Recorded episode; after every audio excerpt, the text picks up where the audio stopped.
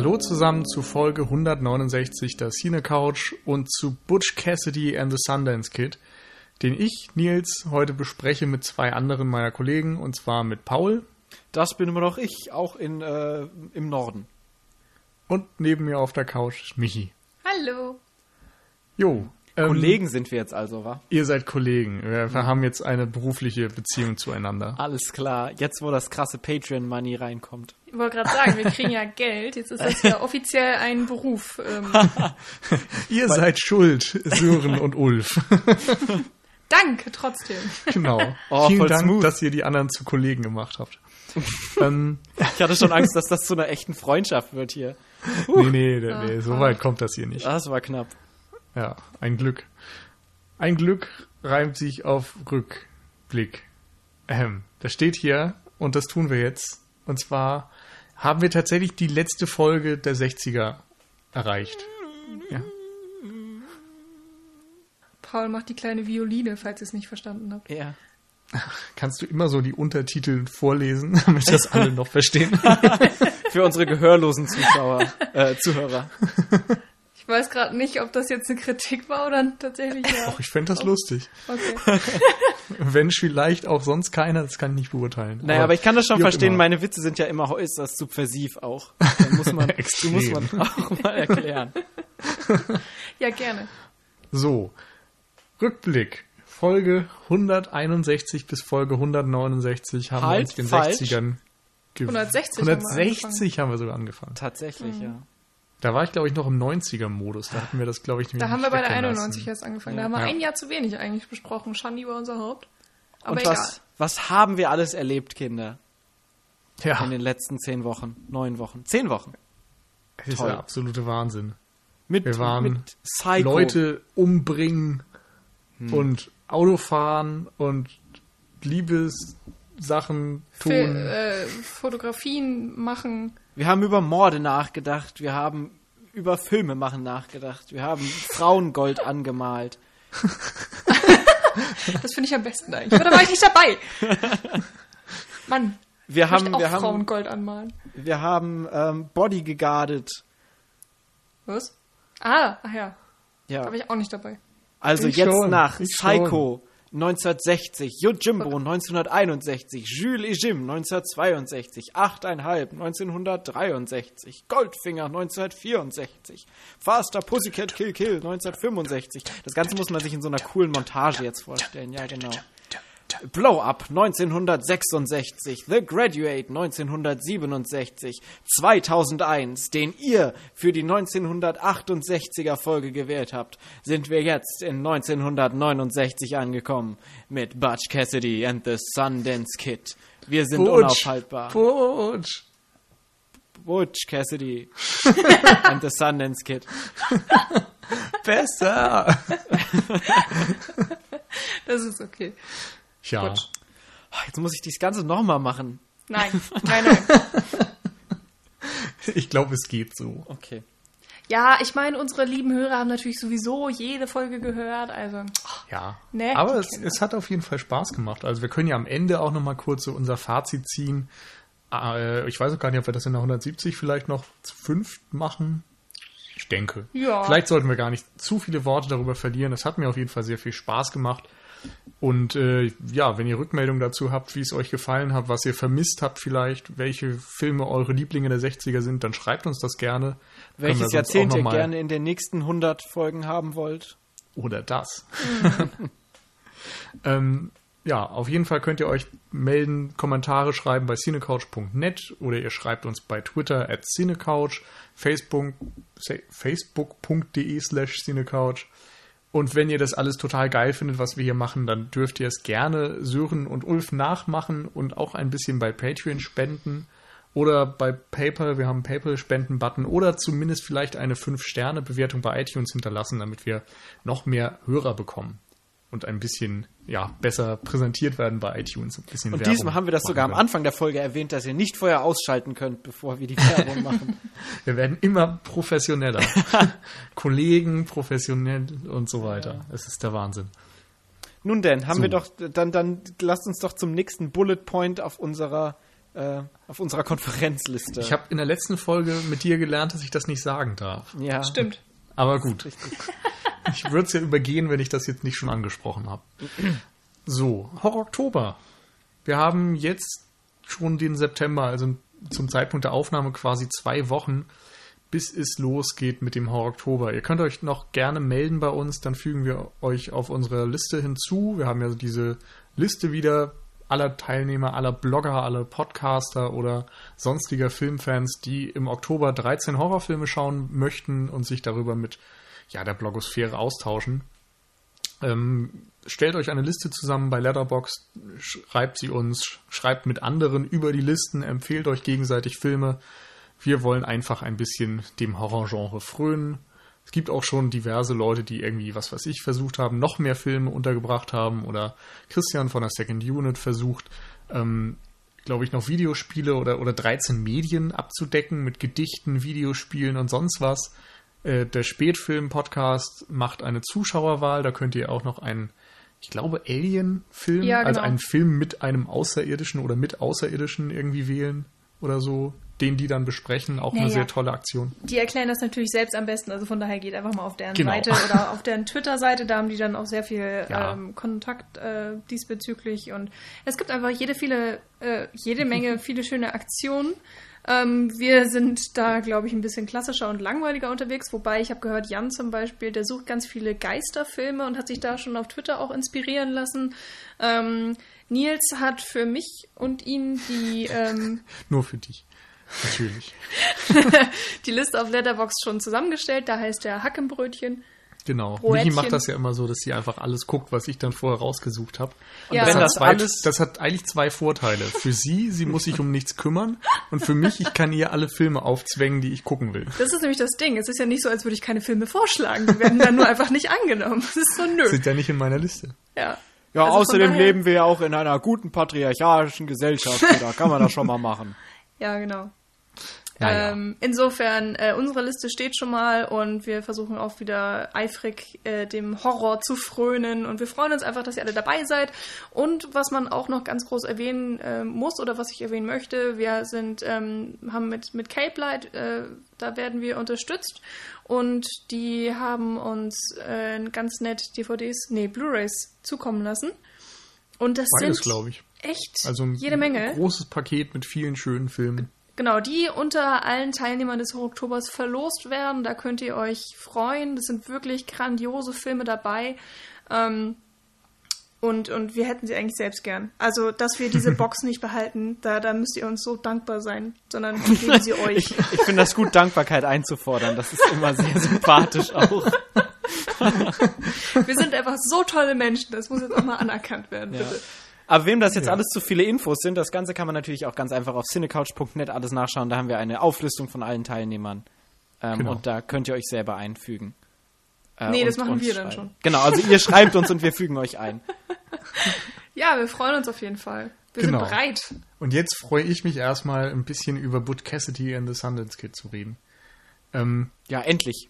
endlich. Wir haben ja schon ganz schön Zeit verplempert. Wir haben vor allen Dingen auch äh, zehn Wochen drauf gewartet, dass wir diesen Neun, Film sprechen das können. zehn Jahre. Und ich neun weiß Jahre. noch, wie ich vor zwei Wochen bei äh, The Graduate gesagt habe, dass das so mein Liebling aus den 60ern ist. Und jetzt, wo ich Butch Cassidy nochmal gesehen habe, ist mir aufgefallen, das stimmt gar nicht. Butch Cassidy ist mein Liebling.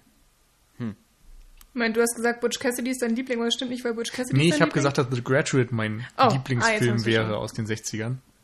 Und das stimmt nicht. Ach. Butch Cassidy ist drüber. Und was sagt Sundance Kid dazu? Ja, der auch. Der sagt nichts, der ist immer Der, der schießt nur ganz schnell, Ja. Okay. wenn ich was Böses sage. Aber wo wir gerade bei dem Thema sind, Paul, hast Ja, was Brad ist Pitt. Dein, dein Liebling aus, aus, der, aus unserer 60er-Reihe jetzt? Äh, mögt ihr raten? Äh, Asterix, den wir nicht besprochen haben? Ja, genau. Tipp Ähm, auf Yojimbo. Ja, tatsächlich. Also, äh, ich würde von den besprochenen Filmen ist Yojimbo auf jeden Fall der, der tollste. Ist ja auch der einzige asiatische Film, der dabei ist. Aber Faster Pussycat Kill Kill war auch ganz oben dabei. Man hätte es jetzt ja natürlich auch um der alten Zeiten willen einfach nochmal äh, Scott Pilgrim und König der Löwen sagen können. Ja. Ich glaube, da war, da war Edgar Wright gar nicht geboren. Noch das kann gar nicht sein. Es gab nie eine Zeit ohne Scott Pilgrim. Wer also, war denn dein Lieblingsfilm, Michi, um mal die Frage hier ah, in die Runde noch weiterzustellen? Das finde ich gerade echt schwierig. Ja, da, da hättest du dich jetzt aber auch mal besser vorbereiten können. Du hattest jetzt so lange Zeit. Hab, das, das war eine spontane Frage. Was haben wir in der 66 besprochen? Psycho. Psycho? 66. Ach, 66. Äh, Blow Up. Ach, der steht da gar nicht. Witzig. Doch. Bist noch nicht so gut okay. Nee, okay, aber dann. Äh, dann Kinder, wir sind jetzt professionell, das muss jetzt alles schneller gehen hier. Ich schneide das dann weg. Nein. Äh, die, äh, die, die erste Folge ist es ist tatsächlich Psycho. Ähm, also ich schwanke aber auch hart zwischen Butch und Psycho, aber. Aber. Aber ja, aber ich glaube Psycho. Wir können ja jetzt erstmal über den Film sprechen und dann überlegst du dir in der Zeit nochmal, welcher tatsächlich gewinnen würde. Na gut, so gehen wir es an. So, ein paar Rahmendaten. Der Film ist logischerweise im Jahr 69 erschienen. Regie führte George Roy Hill und die Hauptrollen spielen Paul Newman, Robert Redford und so etwas abgeschwächt Catherine Ross. Die zum Beispiel auch schon bei Dings dabei war. The, The Graduate. Graduate. Exactly. bei Dings. Das, das, war eigentlich mein Lieblingsfilm aus den Dings. 60ern. Ja, Dings. Den habe ich wahrscheinlich auch am häufigsten genannt. ja. Aber gut. Ähm, ja, das Jahr 69 ist interessant insofern, gerade für den Western, weil es eigentlich das letzte große Jahr des Western-Films im Allgemeinen war. Also der Western hat ja eine enorme filmische Tradition. Seit der frühen Filmgeschichte sind irgendwie Western-Filme immer wieder aufgetaucht und heutzutage natürlich auch noch, aber ähm, die, die Hochphase des klassischen Western war halt sowas mit John Wayne in den 40ern, 50ern. Äh, der klassische strahlende Held, der irgendwie ja so diesem Ehrenkodex folgt, der äh, keine bösen Dinge tut, am Ende immer so das Mädchen bekommt und so ein, ja, einfach eine klassische strahlende Heldenfigur darstellt. Und Anfang der 60er begann es dann irgendwie ein bisschen zu kippen oder spätestens da, wo ähm, einerseits die Themen ein bisschen vielfältiger wurden, wo das Genre dann aber auch selbst hinterfragt wurde und irgendwie auch die Zeit reif schien oder die, die vielleicht sogar die Zeit überschien, wo ähm, der Western irgendwie verloren hat, wo man merkte, diese klassischen Strukturen haben sich irgendwie überholt und ähm, ja, da, da musste etwas Neues her. Und es gab dann irgendwie verschiedene Ansätze auch, um sich dieser neuen Zeit vielleicht anzupassen.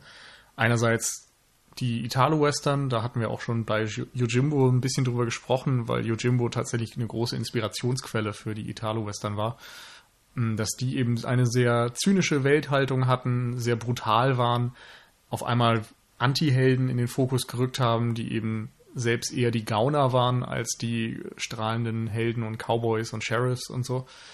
Ähm, und auf der anderen Seite wurde das Genre mit seinen Standardsituationen und so weiter und den typischen Figuren und Welten darin irgendwie hinterfragt. Also Sam Peckinpah zum Beispiel war da jemand, der sich sehr hervorgetan hat, Ride the High Country schon Anfang der 60er rausgebracht hat und dann 69 tatsächlich auch The Wild Bunch rausgebracht hat, der durch seinen ja, Showdown voller Gewalt und Kugelhagel und so in die Filmgeschichte eingegangen ist und sehr prägend war. Der war auch eben so ein bisschen melancholischer Abgesang war auf das Genre, wo die Leute irgendwie zu alt wurden, wo man merkte, der Westen ist irgendwie nicht mehr das, was er mal war. Und natürlich war es zum Zeitpunkt der Entstehung der Filme sowieso schon seit 100 Jahren nicht mehr oder zumindest seit 50, 60, je nachdem. Ähm, aber es schien irgendwie an der Zeit, das Ende des wilden Westens filmisch zu porträtieren und das ist etwas, was Butch Cassidy and the Sundance Kid auch macht. Allerdings im, gerade im Vergleich zu Leuten wie Peckinpah auf eine sehr viel humorvollere Art und Weise. Und ich glaube, jetzt habe ich genug Einleitung zum Spätwestern im Allgemeinen geleistet. Jetzt könnt ihr wieder einsteigen. Rede ich mich hier den Mund fusselig. Was?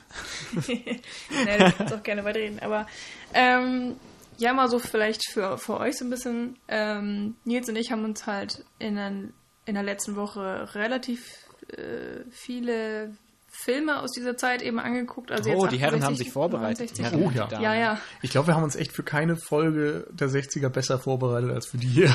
Ja gut, das wird ja dann entspannend für mich.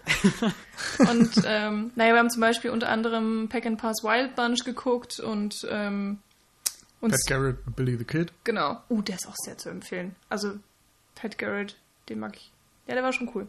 Und alle waren so, die hatten halt ein anderes Feeling. Also, wenn man, ähm, man, man merkt wirklich auch, ohne großartig drüber nachzudenken, also ohne den Film jetzt in seine Genre-Historie einzuordnen, dass der irgendwie vielleicht auf eine Art melancholischer ist. Also, ähm, ich meine jetzt nicht Butch Cassidy, sondern einfach generell die, die Spätwestern, dass die alle irgendwie vielleicht so ein, eine ernste Note hier und da haben oder vielleicht ähm, dass auch mal die Genrekonventionen gebrochen werden oder dass eine Geschichte ganz anders erzählt wird, als man das vielleicht in der klassischen Zeit getan hätte, dass die Helden anders sind, weil sie anders motiviert sind oder sie sind vielleicht, ja, gebrochen oder was auch immer. Ähm, Es ist schon ganz interessant. Ja, sie suchen irgendwie nach ihrem Platz. Also vorher war es immer klar, dass in einem Western immer Platz für einen Helden ist.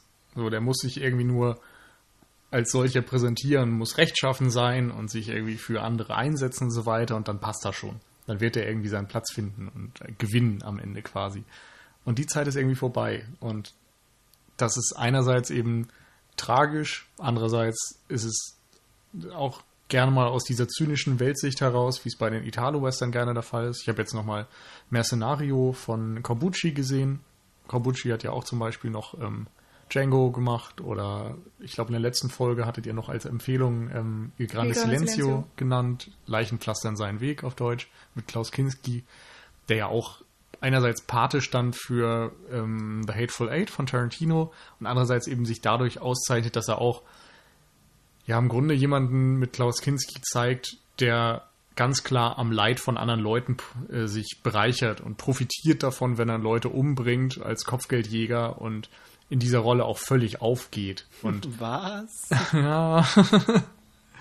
Und ähm, es geht da aber eben auch nicht nur um seine Figur bei diesem Film, sondern es geht immer auch um diese gesamte Gesellschaft und wie sie sich präsentiert. Andeutung davon hat man ja auch so ein bisschen schon gesehen bei amerikanischen Filmen, wie, ich glaube, wir hatten mal Dings besprochen hier. Dings, ne? Wieder, da haben Ja, wir den, wieder. Den hatten wir mal besprochen, da bin ich mir den haben wir sicher. noch nicht besprochen. Da Äh, müssen wir aber High demnächst mal unbedingt eine Folge zu machen. Noon. Genau, haben wir haben wir besprochen. besprochen. Mhm, haben wir besprochen. In Ähm, Folge, äh, red mal weiter. Sehr gut. ähm, und bei dem ist ja auch so, dass da der strahlende Held im Grunde von seiner Gemeinde völlig allein gelassen wird. Also er muss gegen den Bösewicht alleine bestehen. Alle, die er um Hilfe bittet, ja, weigern sich im Grunde, verstecken sich, weil sie Angst haben. Und ähm, da steckt ja dann auch wieder eine Sozialkritik drin, die es eben auch dann später in den anderen Western dieser 60er Jahre sehr viel gibt, die man sehr oft finden kann. In Folge 52, was sehr lustig ist, denn äh, High Noon kam 1952 raus. Ich glaube, das haben wir während des Podcasts sogar auch gesagt, dass wir das lustig finden. Passt wieder sehr gut zu den 60ern. Ich hatte aber äh, tatsächlich auch bei den Filmen, die ich jetzt mit Nils noch geguckt hatte, äh, immer das Gefühl, dass das noch so das. Also, das waren Filme, da konnten die Regisseure sich beweisen. Also bei Peck and Paw zum Beispiel, der hat wirklich so ein bisschen seine. Da, du hast halt gemerkt, es ist ein Peck and Paw-Film. Der war dann irgendwie dreckiger und der war, hatte seine ähm, Action-Szenen irgendwie auch bestimmt inszeniert. Und ähm, Nils, du hattest auch gesagt, das war oder wir haben, glaube ich, in dem Bonusmaterial gelesen, es war einer der ersten Filme überhaupt, die wirklich so Kunstblut auch gezeigt haben. Also wo genau. man tatsächliches Blut gesehen Also hat bei einer Schießerei. 67 ging es ja los mit äh, Dings Bonnie und Clyde. Gott, das wird jetzt echt zum Running Gag hier. Ne?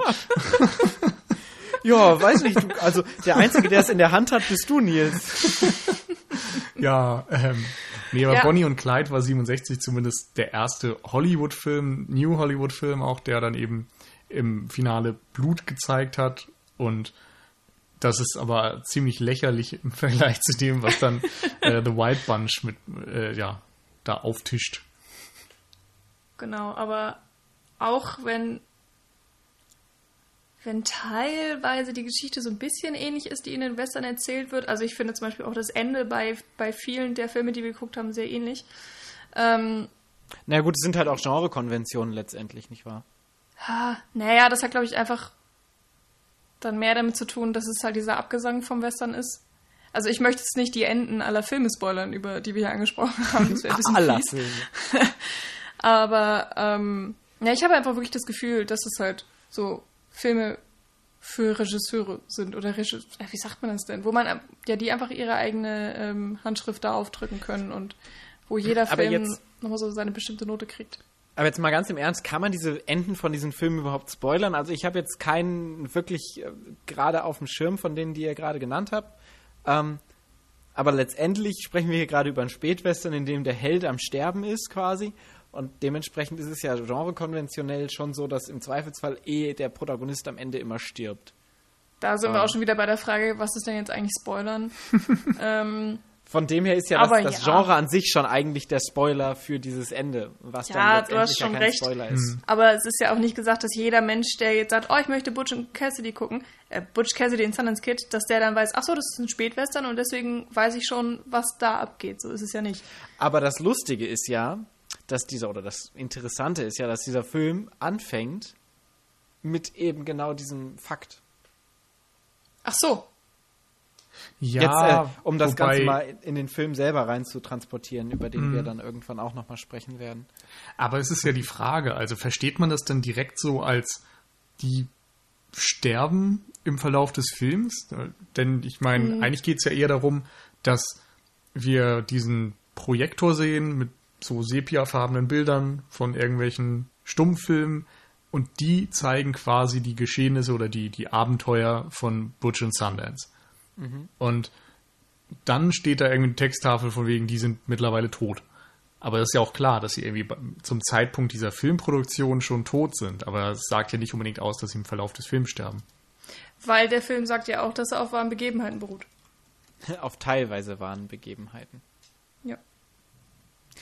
Ähm, ja, aber letztendlich, wie gesagt, finde ich, ähm, kann man davon ausgehen, dass der Held im Zweifelsfall am Ende stirbt, wenn wir vom Spätwestern sprechen. Ja, da hast du schon recht. Ja. Nee, da wollen Also wir uns es auch gibt nicht ja auch immer. Ausnahmen, aber die Tendenz ist auf jeden Fall da. Und das gibt, spricht ja auch für diesen Wandel, dass auf einmal eben es kein Happy End gibt, dass da eine düstere Note reinkommt und irgendwie auch eine Tragik. Naja. Genau. So wie es ja dann die Terence Hill und Bud Spencer Filme auch fortgeführt haben letztlich. Ähm. Ja, nein. Ich weiß es tatsächlich gar nicht. Naja, das Ähm. ist, die kannst du erstmal nur mehr schlecht als recht als Western bezeichnen. Na, das stimmt nicht. Das ist Naja, die äh, bedienen korrekt. sich natürlich schon diesem Genre. Also die, die Settings. nehmen Settings oder gewisse Schauplätze oder was weiß ich, aber ach, weiß ich nicht. Also letztendlich ist es ja, um die Entwicklung gerade nochmal fortzuführen, ähm, dass Bud Spencer und Terence Hill, die ja dann auch in den 60ern dann rauskamen, die ähm, ersten Western bis hin in die 70er dann äh, von den beiden. Also die haben ja auch in anderen Settings und so weiter gespielt. Ähm, aber letztendlich ist es ja quasi die Entwicklung, die du durch diese ganzen Spätwestern hast, ja dann nochmal aufgegriffen. Also am Ende kommt erstmal so ein, so ein melancholischer Abgesang auf sowas. Und dann kommt dann halt irgendwann die Parodie. Sowas. Und das ist ja das, was Terence Hill und Bud Spencer dann letztendlich sind. So eine, so eine Western-Parodie.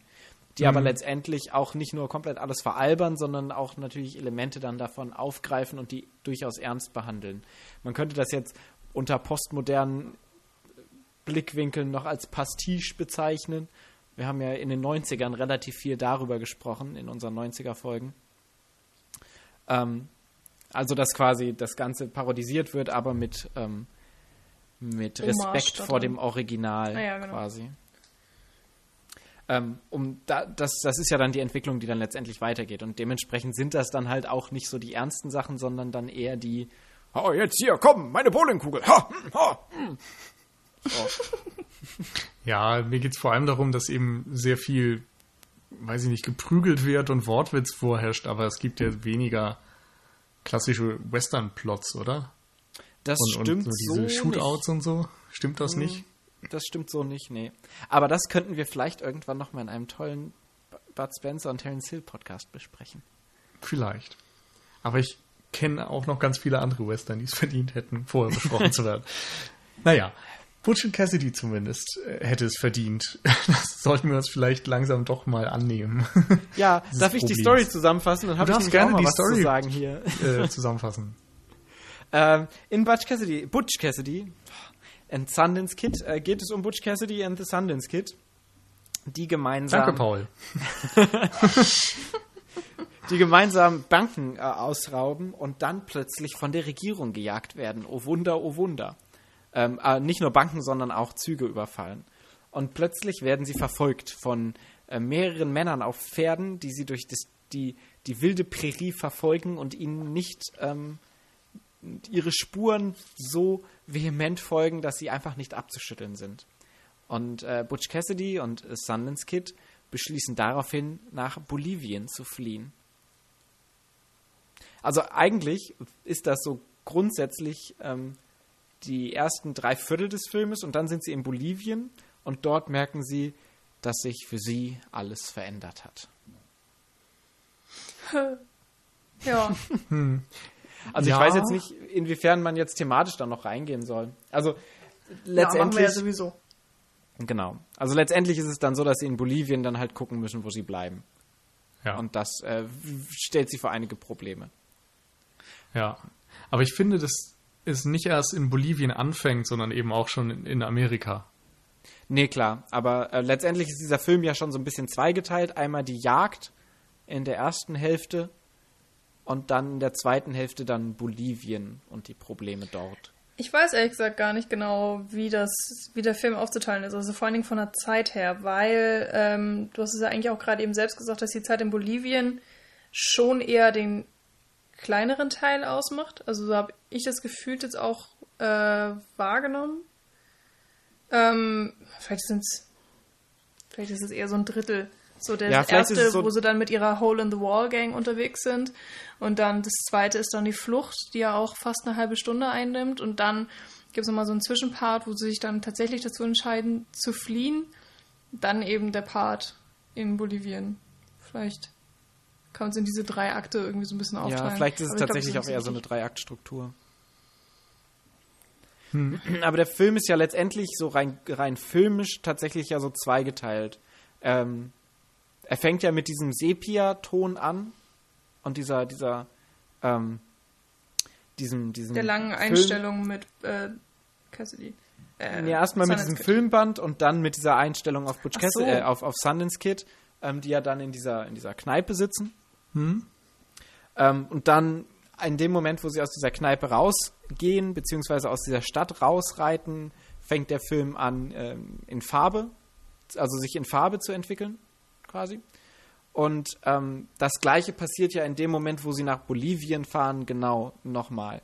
Dass alles wieder in Sepia kommt, dass dann der Filmflow unterteilt, äh, untersch also geteilt wird und man dann nur noch Standbilder sieht. Das heißt, es wird ja dann auch wieder mit einem ganz klaren filmischen Bruch gearbeitet, genauso wie es am Anfang dieses äh, ratternde Filmband ist. Und am Ende kommt dann wieder daraus dann die, ähm, die Farbeinstellungen in Bolivien. So, das heißt, der Film unterteilt ja zumindest mal diese beiden Elemente durch diese filmische, durch diesen filmischen Wechsel erstmal relativ stark. Und dann musst du auf jeden Fall noch das letzte Bild, den Freeze Frame, dazu nehmen. Genau. Denn da zoomt es ja auch, also hält an und dann wird rausgezoomt und du merkst dann, glaube ich, auch, dass äh, aus dieser Filmszene quasi ein Foto entsteht oder ein Zeitungsfoto oder irgendwas in der Richtung. Mhm. Die dann auch wieder sind in irgend so ein. Zeitdokument auf jeden Fall. Genau. Und da ist ja auch eine deutliche Rahmung, die natürlich auch eine Bedeutung hat. Also ich finde, es geht da extrem stark dann ähm, erstmal um das Genre. Also am Anfang zeigt der Film dir ja selbst filmische Mittel, also äh, weist sich auf diese Fiktion erstmal hin. Auch wenn es vielleicht auf wahren Begebenheiten beruht, sehen wir die filmische Umsetzung dieser wahren Begebenheiten. Und darauf macht er sehr deutlich und weist da eben hin und zeigt dir dann auch im Nachhinein so ein bisschen die vermeintliche ungeschönte Wahrheit dahinter, würde ich sagen. Ja, vor also allen ich, Dingen, wenn, wenn man jetzt an diese typischen Stummfilme der ja, frühen Filmgeschichte denkt, dann gab es da eben sehr viel Verherrlichung und sehr viel Glorifizierung und Mythen und so weiter. Und da sind eben auch so Leute wie Jesse James oder ähm, ja, wie sie alle heißen, Billy the Kid. Billy the Kid und Konsorten irgendwie groß geworden und zu Legenden geworden, weil eben ihre Abenteuer dann festgehalten wurden und weitererzählt wurden und aufgebauscht wurden und sowas. Und dann nimmst du ja auch irgendwie an, dass die so ganz besondere Menschen waren, die ganz Besonderes irgendwie auch geleistet haben und irgendwie auch bestimmte Fähigkeiten vielleicht hatten. Und wenn du dann Butch Cassidy and the Sundance Kid siehst, merkst du, dass da vielleicht Leute hinterstecken, die eigentlich gar nicht so viel drauf haben. Wobei am Anfang in diesen ersten Filmeinstellungen ist es ja schon erstmal, also es nimmt ja erstmal ganz klar Bezug zu dem alten Film. Genau. Ähm, zu dem Stummfilm. Das ist einmal die, die, gibt es die Worteinblendung, dann gibt es diese schnellere Ablaufrate, die schnellere Framerate, die durch dieses manuelle Abspielen ja dann äh, kam. Und dann eben auch dieses überzeichnete Reagieren, wenn jemand erschossen wird, dass er dann so seine Arme in die Luft wirft und so nach hinten fällt und so. Mhm. Ähm, das Ganze wirkte ja schon auch so ein bisschen wie beispielsweise hier The Great Train Robbery, was ja einer der ersten ähm, Filme tatsächlich damals ja war, der dann auch tatsächlich ein Western war. Ähm, mhm. um und ich finde, das, das schließt ja auch noch daran an, also die, diese erste Sepia-Szene schließt noch daran an, würde ich sagen. Ja, wobei da ja schon ein ganz starker Kontrast ist. Also während du beim am Anfang hast du ja extrem viel Bewegung, so in diesem, in diesem Rattern. Hm, ich meine jetzt auch ähm, nicht unbedingt bildlich, sondern thematisch. Mhm. Also dass die, die Einführung der Figuren eben auch so funktioniert, dass du das Gefühl hast, Butch Cassidy weiß genau, wie man eine Bank ausraubt. Also der geht da rein, guckt sich genau um, sieht sich irgendwie alle Details an, versucht sich so die, die Abläufe einzuprägen und dann kommt zwar irgendwie raus, dass er die Bank wohl nicht überfallen werden kann, weil ähm, die irgendwie zu modern ist. Zu modern ist, zu doll geschützt ist, worauf er dann auch noch einen Spruch da lässt, aber ähm, er hat zumindest, oder er macht auf den Zuschauer erstmal den Eindruck, dass er sehr fähig ist. Und genauso würde ich sagen, ist es auch bei Sundance Kid, der als Spieler irgendwie sich nichts anmerken lässt, obwohl er wahrscheinlich schummelt und dann irgendwie seine Pistolenkünste unter Beweis stellt und da hast du erstmal das Gefühl, dass eben auch so diese Überhöhung eines Helden schon stattfindet. Ja, das denke ich auch. Das ist immer ein ganz interessanter Faktor, wenn wir halt äh, wissen, also wir kriegen es ja vom Film gesagt, dass es auf teilweise wahren Begebenheiten beruht. Ähm, und es gab ja auch definitiv diese beiden Persönlichkeiten.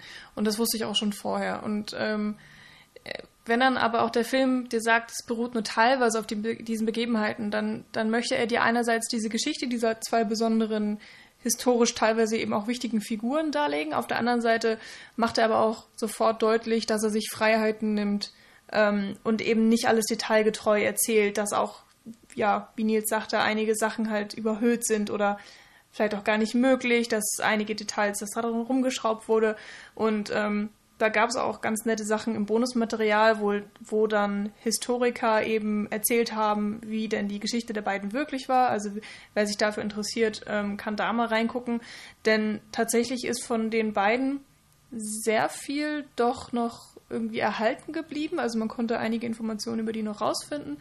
Ähm, und da im Film haben sie schon deutlich dran gehalten. Ähm, aber zum Beispiel ja, äh, dass, dass das Sundance Kid jetzt so ein genialer Revolverheld ist, das konnte man nie bestätigen. Man weiß auch gar nicht genau, so wie viele Leute die tatsächlich mal umgebracht haben und die haben jetzt auch keine 20, 30 Banken überfallen, sondern dann halt vielleicht nur fünf. Aber das ist ja dann für den Film erstmal nicht wichtig, weil ich finde trotzdem insgesamt, wenn ich eben diese Info habe, dass es diese beiden Personen tatsächlich gab, das ist nochmal so ein bisschen so ein anderes Gefühl. Genauso wie es ja auch ein anderes Gefühl ist, wenn man eine Dokumentation guckt und wenn man weiß, okay, ähm, das ist jetzt meinetwegen über Escobar und, und das ist, hat tatsächlich alles irgendwie so stattgefunden. Und so ein ganz bisschen, finde ich, schwingt das dann auch in Butch Cassidy in Sundance Kid mit, so in diesem Gefühl. Und trotzdem, unterm Strich ist es eben noch ein Unterhaltungsfilm, der jetzt nicht unbedingt dazu dient, mich über deren beider Leben zu informieren, sondern natürlich, ich soll meinen Spaß haben und ich soll einen tollen Western sehen. Ähm, aber ja, ich es ist noch ein bisschen was Besonderes, finde ich. Also, wie sieht ihr Na, das? Aber der, der Film zeigt ja erstmal ganz klar auf, dass er auch was Künstliches ist, eben, wie wir es gerade schon erwähnt haben. Das zeigt genau. ja dann auch nochmal seinen, seinen nicht äh, dokumentarischen Ansatz letztendlich. Aber letztendlich finde ich, also ich, das ist natürlich jetzt aus einem ganz anderen, aus einer ganz anderen zeitlichen Perspektive. inzwischen sind wir so überschüttet von, weiß ich nicht, Horrorfilmen, die sagen, ja, das alles beruht auf wahren Begebenheiten. Äh, es gibt tatsächlich ein Haus in der Drury Lane. So. Ähm, dass ich inzwischen, also ich habe inzwischen einfach keinen Bock mehr auf einen Film, der mir sagt, das beruht auf wahren Begebenheiten. Das ist dann inzwischen schon so ein, so ein Abwehrfaktor, den ich habe. Das ist dann so, okay, der Film versucht jetzt künstlich interessanter zu werden, weil er merkt, dass er in seinem Medium als Film und in seinem inhärenten Kontext letztendlich diese Spannung nicht hoch genug treiben kann. Das soll jetzt äh, keine Kritik an Sundance Kid und äh, Butch Cassidy, also an Butch Cassidy und The Sundance Kid sein, sondern das ist letztendlich aber einfach was, was mir inzwischen als Sehgewohnheit so eingeprügelt wurde, dass ich am Anfang von diesem Film schon dachte, ach komm schon. das kann ich verstehen. Allerdings habe ich dann, glaube ich, nicht so viele Erfahrungen der Art gemacht wie du, weil mhm. ich glaube, ich kann mich jetzt an ein, zwei Filme erinnern, bei denen es so war, wo man dann aber auch einfach, äh, wo es mir dann egal ist. Und das beste Beispiel ist bei Fargo wo, äh, wo die Coen-Brüder sagen, so, das beruht, das ist alles genauso passiert bis ins letzte Detail. Und ist es halt einfach nicht. Und es ist ja, vor allem steht im Abspann ja dann auch wieder so, das ist alles fiktional. Ja. Sämtliche ja, Ähnlichkeiten sind Quatsch. Ist halt super. So. Aber Fargo nimmt halt da auch ganz klar satirischen Bezug eben auf genau diese ja, genau. Aussage. Genau. genau. Und ich da, finde da eben, ist es ja schon mal was anderes. Ja. Aber ich finde eben, Butch Cassidy macht das auf eine Art auch. Also vielleicht nicht so satirisch jetzt, aber Butch Cassidy nimmt eben auch Bezug darauf, was es heißt, wahre Begebenheiten zu adaptieren und weiterzuerzählen. Darauf wollte ich eigentlich hinaus, dass er eben zeigt, hier sind die frühen Stummfilmbilder am Anfang von Butch Cassidy und Sunnis Kid und jetzt zeige ich euch etwas und ich verbringe mehr Zeit mit denen und wir als Zuschauer sehen eben auch so ein bisschen mehr hinter die Fassade und erkennen, dass es irgendwie auch Menschen sind, die ja ihre Stärken haben, ihre Schwächen haben. Ich fand zum Beispiel sehr interessant, wie offensiv auch mit diesen Schwächen umgegangen wird. Also, dass sie, weiß ich nicht, Sundance Kid kann nicht schwimmen. Ja, und es gibt ja diese zwei Revealing-Moments quasi in genau. dem ganzen Film. Also klar, einmal das und dann natürlich von Butch Cassidy, dass er sagt, ich habe noch nie ah. jemanden erschossen. Ah, ja. Wo du denkst, wie ein Westernheld, der Banken ausraubt, hat noch nie jemanden erschossen. Und in den Momenten, finde ich, hinterfragt man da auch so ein bisschen, seine eigene Erwartungshaltung oder seine eigenen Erfahrungen vielleicht, die man mit so typischen Western-Helden hat. Ja, öfters mal, ähm, ich meine, der typische Held äh, ist eben nicht so wirklich verwundbar. Man, also oft will man ja auch gar nicht, dass der Held großartige Schwächen aufzeigt, sondern ähm, er, er, soll dann tolle Fähigkeiten haben, er soll ganz, ganz viel können und für andere Menschen da sein und zeigt dann eben seine, also er wird dadurch sympathisch, dass er äh, anderen Leuten sympathisch ist im Film. Also zum Beispiel, keine Ahnung, wenn im Film alle Leute lieben Superman, also mag man als Zuschauer dann Superman mhm. irgendwie auch. Oder man, man sieht, oh Gott, er ist, er ist so sehr verliebt in Lois Lane. Und ich habe keine Ahnung von Superman, ich rede jetzt einfach irgendwas. Ähm, ich finde das Beispiel auch nicht so toll gewesen. Er ist gerade, ich meine, ich habe Held gesagt und da fällt mir Superman halt als erstes ja, ein. Ja, aber ich, ist das, auch egal. Das Ding ist ja gerade, dass wir gerade beim Western diesen typischen John Wayne haben. Ja, aber ich habe halt keinen einzigen John Wayne-Film gesehen, glaube ich. ja, gut. Deswegen kann ich davon auch nicht reden. Aber dann rede ich lieber von Superman, weil da habe ich wenigstens ein bisschen Ahnung von. Aber, aber wir haben ja zum Beispiel auch so einen Clint Eastwood zum Beispiel, um das jetzt nochmal zu vergleichen, über den Aber der ist halt anders. Ja, genau, aber über den erfährt man ja zum Beispiel überhaupt gar nichts. Also mhm. Also der bleibt aber, ja als aber lass uns da nochmal zurück. Unantastbar. Also, mhm. weil diese typischen John Wayne-Helden oder Superman meinetwegen, das sind ja welche, die eben so strahlend rein sind, dass du zu ihnen aufblicken kannst. Und bis zu einer gewissen Zeit in der Filmgeschichte war das eben auch normal. So, da gab es dann eben den Helden und dann musste der auch irgendwie. Also dann durfte er quasi keine Schwächen haben. Und ja, genau, so wie meinetwegen ja auch James Bond. Also ich weiß nicht genau, ob ihr in Goldfinger darauf eingegangen seid. Ich weiß ich es nicht. Ich weiß nur noch, dass ich mich selber die Frauenrollen aufgeregt habe. okay, keine Ahnung. Aber da war es ja eigentlich auch so, dass ja, Bond kann dann halt alle, eigentlich einfach alles. Er rettet sich aus jeder Situation. Ähm, er rettet das Mädchen natürlich und die Geisel und was weiß ich. Und der Bösewicht ist dann halt am Ende besiegt. Und bei Butch Cassidy und bei Sundance Kid ähm, wird eben das deutlich dagegen gestellt, weil die haben Fehler, die sind nicht perfekt, die haben halt auch mal Angst. Und hier wird es auch sehr schön dargestellt, finde ich, weil die beiden sich gegenseitig immer wieder helfen, weil die sich einerseits auf eine sehr interessante Art und Weise komplementieren. Also zum Beispiel ähm, Sundance Kid ist dann eben der geniale Schütze und, und Butch kann das eben nicht so unbedingt. Dafür hat er das Gehirn und äh, Sundance Kid macht dann immer so ein bisschen das, was Butch Cassidy sagt. Und das, das geht immer hin und her. Das ist so ein schönes Zusammenspiel. Aber das zeigt eben auch, dass sie sich gegenseitig brauchen, dass sie ähm, nur als Duo eigentlich gut funktionieren. Und ähm, das ist schön hier zu sehen, denn ganz oft, äh, oder jedenfalls in, in den Western, wo ich Erfahrung habe, ist es eigentlich auch immer ein einzelner Held und nicht unbedingt ein Duo, was unterwegs ist. Ja, außer bei Terence Hill und Bud Spencer. Ne? Na, die kamen dann auch ein bisschen später, ne? Nee, die waren da ja schon existent.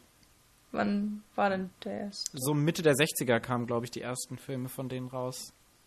Ja, es ist ja jetzt auch nicht so, dass äh, Sun, äh, Butch und Sundance die einzigen waren, aber. Es gibt natürlich, also ich finde schon, es gibt eine klare Tendenz zum Einzelhelden, zum Einzelgänger meinetwegen auch. Hm. Also das ganz, Ding ist, die, die nehmen ja auch mehr auf amerikanische Sachen Bezug. Insofern muss man das hm. vielleicht hm. jetzt nicht unbedingt okay. in, in Zusammenhang miteinander setzen. Aber es ist ja zumindest auch mal ganz spannend, dass, ähm, wenn wir jetzt gerade über diese Persönlichkeiten sprechen, von Butch Cassidy und Silent Kid, können wir irgendwelche Abkürzungen finden? Das dauert, also ich glaube, wenn wir, die, wenn wir Butch und Sundance oder Butch und Kid, okay, wenn Butch und Kid sich so ähm, in dem Film ähm, miteinander reden und so merkt man ja auch, oder beziehungsweise es ist ja so, dass wir als Zuschauer die Leute, die die beiden kennenlernen, aber die beiden lernen sich ja gegenseitig auch kennen. Also sie, die, dass sie nicht schwimmen können, dass äh, Butch noch nie jemanden erschossen hat, das Kid nicht schwimmen kann. Das sind ja Sachen, die nicht nur der Zuschauer noch nicht weiß, sondern das sind auch Sachen, die der jeweils andere noch nicht weiß. Und das ist erstmal unter der Hinsicht ganz interessant, dass sie ja seit Jahren schon miteinander irgendwie durch, die, durch den Wilden Westen reiten, aber sich anscheinend offenbar selber noch nicht so kennen.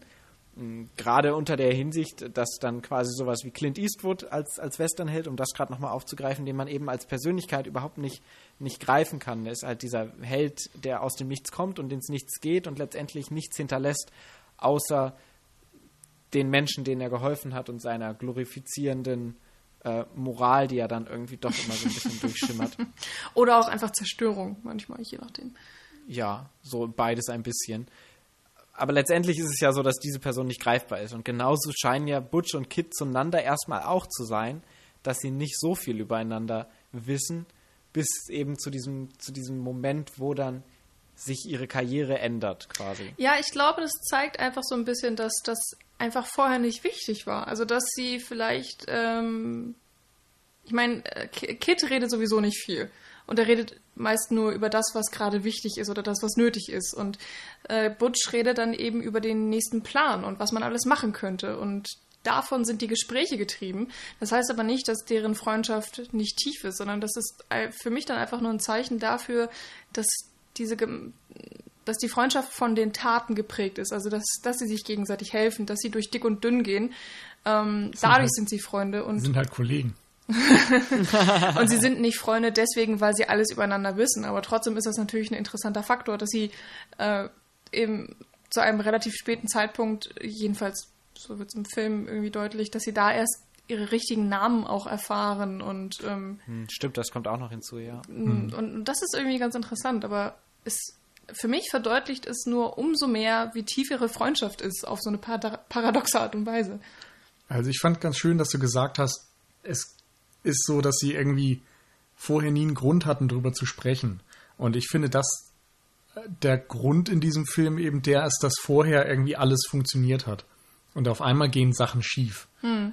Also, man muss sich ja so vorstellen, dass, und überhaupt da vielleicht nochmal einen Schritt zurück, ich finde es halt so toll, dass der Film immer auf verschiedenen Ebenen funktioniert. Also einerseits kannst du die beiden als oder, oder alles auf den Film selbst beziehen. Da kannst du dich dann darüber freuen, dass die beiden irgendwie eine Freundschaft zueinander haben und wie sie zueinander stehen. Auf der anderen Seite sagt es eben auch immer etwas aus über das Genre oder über die, den wilden Westen und Verfilmung oder Adaption dessen. Ähm, beim, also hier jetzt würde ich sagen, Butch und Sundance haben ihre Gang, machen immer Überfälle, leben irgendwie ihr schönes Banditenleben und es funktioniert. Und auf einmal macht quasi die Welt ihnen es schwerer. Also auf einmal wird Jagd auf sie gemacht und die guten Sheriffs werden auf sie angesetzt und die Safes werden immer schwerer zu knacken und ja, auf einmal gibt es eben Hürden und diese Probleme sind dann irgendwie auch so schwerwiegend, dass die beiden gar nicht so einfach ähm, drüber wegkommen. Und das ist einerseits natürlich interessant im Verlauf des Films einfach, weil es ne, Probleme treiben immer die Handlung voran, das kennt man. Auf der anderen Seite zeigt es auch so ein bisschen das Ende des Wilden Westens damals, denn dort war es ja auch so, dass eine Zeit lang ähm, du ein relativ solides Leben führen konntest als Bandit, weil das Land einfach nicht erschlossen war, weil Recht und Gesetz einfach nicht so toll durchgesetzt werden konnten, weil dann jedes Dorf so seinen eigenen Sheriff hatte, aber wenn du halt ins nächste gefahren bist, hat dich da keiner mehr verfolgt und solche Geschichten. Und als sich das ändert und die Moderne anbricht, ähm, beendet das im Grunde diese Grundlage. Und du kannst es eben dann auch wieder als Teil des Westerns sehen. Ich habe ja am Eingangs gesagt, dass der Western in den 60ern so in die Spätphase kommt und danach ab den 70ern quasi gibt es keinen Western mehr. Also es gibt immer vereinzelt mal hier einen, mal dort einen, aber im Grunde hieß es danach immer, der Western ist tot, er ist auserzählt, da kommt nichts mehr. Und das liegt, glaube ich, auch daran, dass eben das Ende des Wilden Westens filmisch porträtiert wurde. Und in Butch Cassidy in Sundance Kid hast du dann die Situation, dass sie Probleme kriegen, dass sie versuchen, ihren Platz zu finden und den erst dann in Amerika weiterhin suchen, dann in Bolivien suchen und da auch erstmal am Anfang wieder Hoffnung kriegen, weil es im Grunde genauso einfach funktioniert wie früher. Und am Ende ist es dann doch wieder so, dass sie vor unüberwindbare Hürden gestellt werden und ihr Leben einfach oder ihr kriminelles Treiben ein Ende finden muss. Ja, beziehungsweise kommen sie ja erstmal in Bolivien an und sind erstmal ein bisschen pisst über die Grundsituation, in die sie jetzt reingeraten sind. Klar, damit fängt es an, aber dann, als sie so ihren ersten und zweiten Banküberfall machen, läuft es ja dann wie am Schnürchen. Da gehen sie auch nur rein, lesen ein paar Sätze vor und gehen wieder. ja, wobei so einfach ist es ja dann auch nicht. Also sie werden dann ja auch da schon vor Translations, wie wir Bildungsbürger sagen, äh, vor Translationsschwierigkeiten ja, gestellt. Aber das ist halt das Einzige. Also das, da stehen sie sich im Grunde selbst im Weg, aber es steht ihnen niemand anders im Weg. Und mhm. da kann man auch nochmal drauf eingehen, dass sie vorher ja eine ganze Gang hatten. Also sie hatten die äh, Hole in the Wall Gang, da waren dann ja noch, weiß ich nicht, vier andere Typen dabei, ähm, die alle auch tatsächlich, also die gab es tatsächlich, alle Leute, die da mhm. im Film gezeigt werden. Ähm, Aber so viel außer Geld einsammeln haben die ja nur auch nicht gemacht, zumindest im Film. Ja, das sieht man im Film nicht, aber die haben ja die Übergänge, äh, Quatsch, Entschuldigung, die, die Übergriffe, die Überfälle, so, haben sie zusammen durchgeführt. Und im Film wird halt gezeigt, dass Butch der Kopf ist, aber mein Gott, sie sind halt trotzdem eine Gang und, und sie haben Hilfe. Und jetzt hier in Bolivien sind Butch und Kit dann nur noch zu zweit, beziehungsweise klar, sie haben so ein bisschen Hilfe von Catherine, die auch bei manchem Coup dann äh, behilflich ist und die Ehe, besorgte Ehefrau spielt oder sowas in der Art. Trotzdem gelingt es ihnen eben zu zweit, eine ganze Bank zu überfallen oder eben auch mehrere und dann auch später ähm, die, die, die Leute da im Dschungel, ähm, ich habe vergessen, was sie tragen, ähm, Silber, egal. oder? Irgendwas.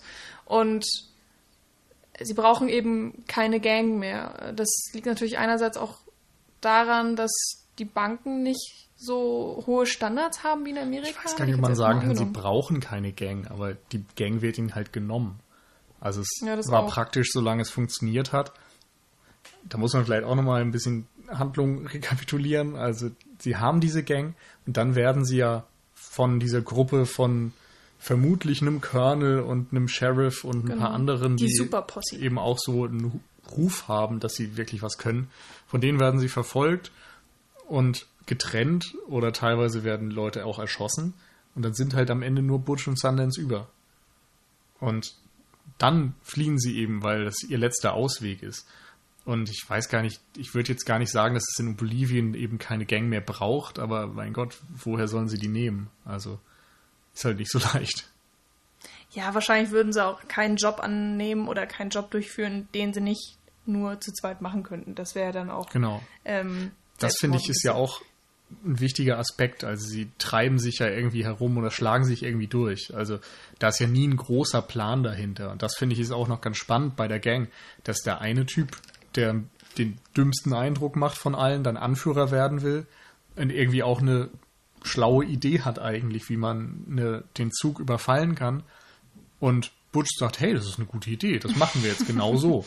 Und das zeigt ja auch, wenn du drüber nachdenkst, dass irgendwie der Bandenmitglied Dritter von links mal eine gute Idee hat und die wird am Ende 50 Jahre später dann nur dem Bandenkopf zugeschrieben und der wird dann legendär dafür. Also mhm.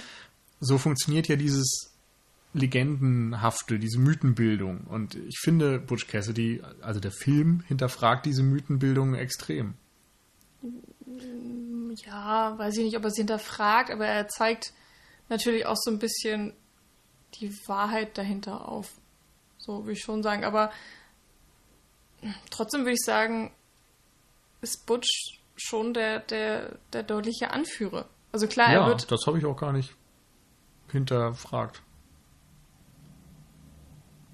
Ich würde jetzt gerne über die Verfolgung mal sprechen, weil die haben wir jetzt so ein bisschen ähm, hinten rumfallen lassen. Also ich finde, wir haben jetzt schon relativ viel über Butch Cassidy und Sundance Kid so grundsätzlich gesprochen. Wie kommt's? Aber ich finde so diese Verfolgung ist ja nochmal auch ein ganz wichtiger Aspekt auch für die beiden, ähm, der auch so in dieser Form nochmal einen ganz, ganz interessanten Schwenk nimmt, eben dadurch, dass du diese Verfolger letztendlich nie zu Gesicht bekommst.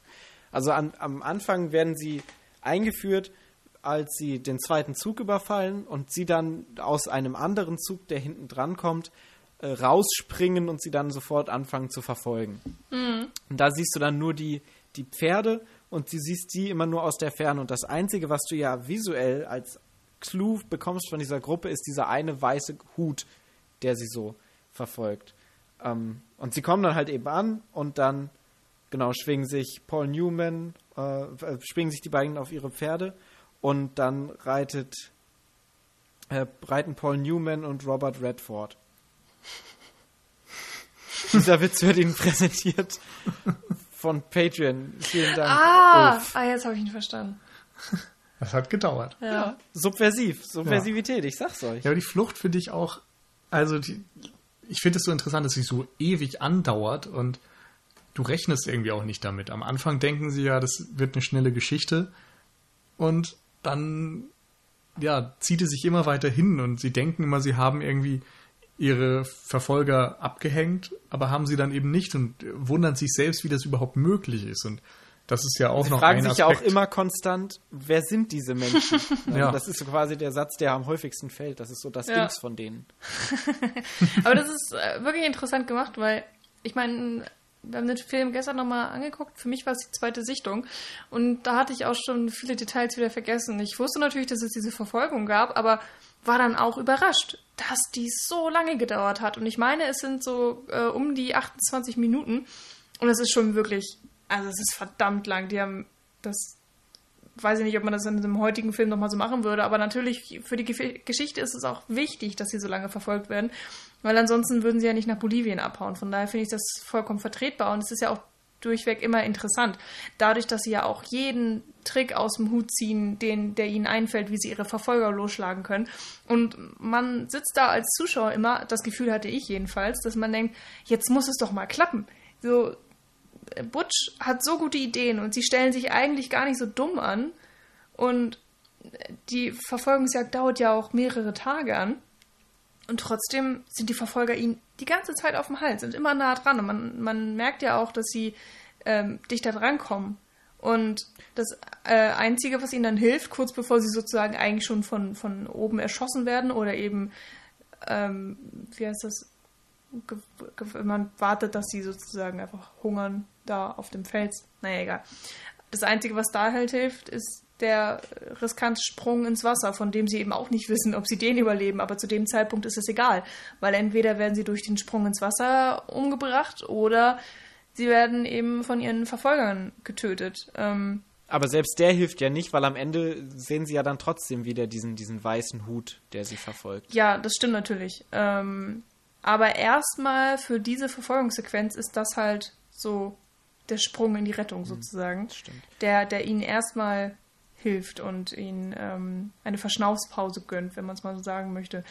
Denn man merkt ja eigentlich auch, also weiß ich nicht, so in Bolivien ob sie so richtig entspannt sind, würde ich jetzt aber mal hinterfragen, weil mm, in den, in den Sepia-Fotografien, die dann eben diese Überfahrt ähm, dokumentieren, sehen sie ja extrem entspannt aus. Sie, sie lächeln, sie tanzen, sie ähm, kaufen sich neue Klamotten und irgendwie scheinen sie ja wirklich ein gutes Leben zu haben, bis sie dann eben im vertrockneten, alten, blöden Bolivien ankommen, wo nichts zu wachsen scheint. Aber ich glaube trotzdem, dass sie halt im Hinterkopf immer noch das haben, so, wir werden immer noch verfolgt, denn wir wissen mhm. halt genau, diese Superposse, die hört erst auf, uns zu jagen, wenn wir tatsächlich umgebracht worden sind. Und Na, die haben halt auch sowas komplett Übersinnliches, so dadurch, dass sie so nicht abzuschütteln sind und sie halt immer auch von den beiden gefragt wird, wer sind diese Menschen mhm. und warum verfolgen die uns so die ganze Zeit? Und sie bleiben ja für uns als Zuschauer nicht greifbar. Sie haben dann eben nur so dieses Super Posse-Ding, weil sie dann so sagen, hey, kannst du dich noch erinnern an diesen an diesen, also an diesen, diesen Fährtenleser damals, diesen Indianer oder was auch immer das war, der hat uns da, ne, mm. ich glaube, das ist der und oh, das ist dieser, dieser krasse Colonel, der ist da auch dabei. So, das ist dann so dieses, dieses Avenger-Ding. Ja, das so hat, finde ich, schon eher was Schicksalshaftes. Dass da eben ja. keine Menschen, sondern das Schicksal auf der Jagd nach ihnen ist. Und das, und das ist halt auch nochmal ganz spannend im, im Hinblick auf die auf diese ganze Genresache, dass es quasi die Vergangenheit auch wieder ist, die die so einholt und die sie so als, als übersinnliche Macht verfolgt und vor der sie letztendlich nicht fliehen können. Ja. Und äh, dass das so das ist, was sie am Ende ja auch runter oder niederringt in ihrem, in ihrer Bestimmung und in ihrem, in ihrer Glorifizierung letztlich. Ja, und das wird ja auch mehrfach angedeutet. Also einmal, als sie bei diesem älteren Typen sind, der sagt so, you'll die bloody oder so. Mm. Also irgendwie nach dem Motto, ihr könnt euch, ihr werdet auf jeden Fall so sterben, ihr könnt euch nur aussuchen, wann und wo. Und bis sie diesen Punkt akzeptieren, vergeht eben die komplette Flucht. Und im Grunde könnte man, wenn man will, die gesamte Bolivien-Episode immer noch als Teil der Flucht, glaube ich, bezeichnen. Weil sie eben mm. immer noch nach einem Platz suchen und so und im Grunde nicht wirklich ankommen. Und äh, dann gibt es ja, noch sie, die, die, die entscheiden sich ja dann auch, nur ganz kurz, sie entscheiden sich ja dann auch erstmal keine Banken mehr zu überfallen, sondern nur noch brave Sachen das zu auch. machen. Und dann gibt es noch den Satz von Edda, die sagt, äh, I won't watch you die, I'm gonna miss that scene. So, dass sie gehen will, bevor es zum Äußersten kommt und das ja dann letztendlich auch tut. Und dadurch natürlich auch immer wieder dieses Foreshadowing betrieben mhm. wird, dass am Ende im Grunde es nur auf eine Art hinauslaufen kann. Und ich wollte noch eine Sache sagen zu dem, was du, Michi, vorhin gesagt hast, mit diesen, mit der Überfahrt, dass sie dort irgendwie glücklich wirken und zufrieden, obwohl sie eigentlich immer noch auf der Flucht sind und wahrscheinlich sich gar nicht so toll fühlen. Und da finde ich, wird wieder diese Diskrepanz extrem deutlich zwischen dem, was ein Teil der Legende wird, was abgebildet wird, und dem, was tatsächlich vor sich geht. Und dann, du, du siehst dann eben, wenn du alles zusammennimmst, am Anfang, wie sie heroisch irgendwie durch die Gegend jagen und Banditensachen machen und Züge überfallen. Dann siehst du, wie sie fliehen und dabei irgendwie reich sind und äh, das beste Essen aller Zeiten haben und sich gut gehen lassen. Und dann siehst du am Ende, wie sie quasi entschlossen in den Heldentod gehen. Das sind die Bilder, die auf dieser Parallelebene in den Sepiatönen ähm, zu sehen sind. Und ja, diese, diese ganzen Probleme vielleicht, die Unruhe und so weiter, das wird alles ausgeblendet. Und darum finde ich eben, ist es wieder so ein, so ein Grund, wo man festmachen kann, dass der Film sich ernsthaft mit diesen Sachen auseinandersetzt, mit Mythenbildung und, wir als und so. Zuschauer müssen ja auch die Scene. Ja, von, genau. von den mhm. beiden, wie sie sterben. Das wird ja dann auch für uns als Zuschauer ausgespart. Es bleibt nur noch so ein bisschen auf so einer äh, auditiven Ebene, indem wir halt diesen Schussbefehl dreimal hören und dann dreimal diese mhm. Schusssalven dann hören. Und ich finde halt, so diese, dieser Heldentod ist ja eh mittlerweile eigentlich ein Klischee, so das glorifizierende Ding schlechthin. So am Ende lässt du deinen Held für seine Überzeugung oder sonst was sterben und dann sehen wir es noch nicht mal und sehen nur, wie sie entschlossen, selbstbestimmt in den Tod gehen. Und natürlich entsteht so eine Legende. Also es markiert irgendwie mhm. den Beginn davon. Aber umso lustiger eigentlich, dass du hier von einem Heldentod sprichst, weil wir haben es eben mit zwei Ganoven zu tun, mit zwei Outlaws, die äh, ja. von tatsächlichen Menschen des Rechts ähm, gejagt werden. Also eigentlich müssten wir für die Cops sein oder also für diese Superposse. Aber ich, ich sage ja auch nicht, dass Helden sterben, sondern dass es ein Heldentod ist. Weil Das letztendlich finde ich ist der es ja auch so dieses klassische Anti-Helden-Ding, was wir ja nur auch in Ja, Westerns Genau. logisch. Kennen. Genau, darauf wollte ich hinaus. Und ähm, das Ganze, also ich habe das Gefühl, die, die, die Verfolgung und so weiter, ähm, also dass diese Superposse überhaupt entsteht, weil die wird ja gekauft, mehr oder weniger, von diesem H, äh, H.R. Herman oder wie der Typ hieß. Ja, der Bankmensch da, ne? Railroad. Dem, Railroad, dem genau. gehört halt ähm, die, die Zug. Ähm, Dings? Company. Company? ich kann es echt nicht auf Deutsch. Die. Dings. Ja.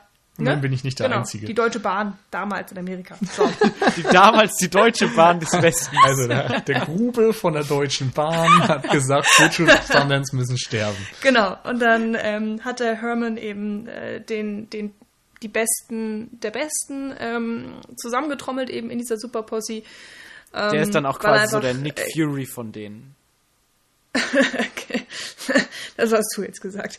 Egal. Ähm, äh, Gott. Mensch, lass das doch. Jetzt habe ich dich mit Superhelden rausgebracht. Es tut mir sehr leid. Weiß ich jetzt auch nicht. Worauf ich hinaus wollte, dass sie es einfach übertrieben haben. So, genau, da war ich. Weil eigentlich ähm, hätten sie mit ihrem, mit ihrem Räuberleben vielleicht sogar noch ziemlich lange weitermachen können. Sie hätten noch sehr lange ihre, mit ihrer Hole in the Wall Gang irgendwie rummachen können. Ähm, Was? That's what she said. Oh äh, wenn sie es halt nicht auf die Spitze getrieben hätten, dadurch, dass Mhm. sie eben diesen gleichen Zug oder die gleiche Zugfahrt äh, auf dem Hin- und auf dem Rückweg überfallen haben. Also Glaube ich Ähm, aber eben nicht, weil ganz am Anfang in der ersten Szene sagt ja auch der Banktyp zu Butch, dass sie die Bank modernisiert haben, weil sie ständig ausgeraubt wurde. Also die wehren sich offensichtlich auch. In Bolivien wehrt man sich offensichtlich auch. Also es ist, glaube ich, einfach so ein Zeichen der Zeit. Aber Ja. sie haben es vielleicht beschleunigt. Das auf jeden Fall, aber worauf ich halt hinaus möchte, dass äh, für mich war das halt, oder wurde es im Film so gesagt oder gezeigt, dass das eben so der Tropfen war, der das fast zum Überlaufen Nee, finde ich eben überhaupt hat. nicht. Ich finde, der Film sagt ganz deutlich, dass die Zeit vorbei ist. Also das konntest du dir bis zu einem gewissen Zeitpunkt erlauben, was sie da abgezogen haben. Aber jetzt ist es vorbei. Aber ist jetzt, es nicht ungefähr das Gleiche dann? Also, Nee, du sagst ja, Nee, dass sie also das- selbst beim einen ist es so quasi dadurch unterstützt haben oder verstärkt haben. Ja, und ich sage halt, das hat überhaupt nichts damit zu tun, dass sie diesen Zug überfallen haben, sondern es war einfach an der Zeit. So hätten sie in Okay. dem Moment vielleicht aufgehört, als Bandit weiterzuleben, hätten sich wirklich eine Farm geholt oder so, dann hätten sie dem entkommen können. Aber die Zeit für Banditen ist vorbei. Hm. Und es ist schon hab- echt spannend, wie das so, wie das sich so m, ja parallel nochmal hält. Also wirklich dieses Genre des Westerns parallel zu den Protagonisten im Western. Dass es halt so wirklich eins zu eins parallel übereinander gelegt werden kann. Weil so mit, dem- mit dem Western ist es ja letztendlich genauso, dass der Western eben seinem Ende zuläuft. Ich finde es immer faszinierend, wie vor allen Dingen das Western-Genre eben da so, so unglaublich deckungsgleich ist mit dem Stories und eben auch dem, dem letztendlichen Genre. Ja. Genau. Und jetzt, also. Das ist Einmal so anstrengend. durchatmen.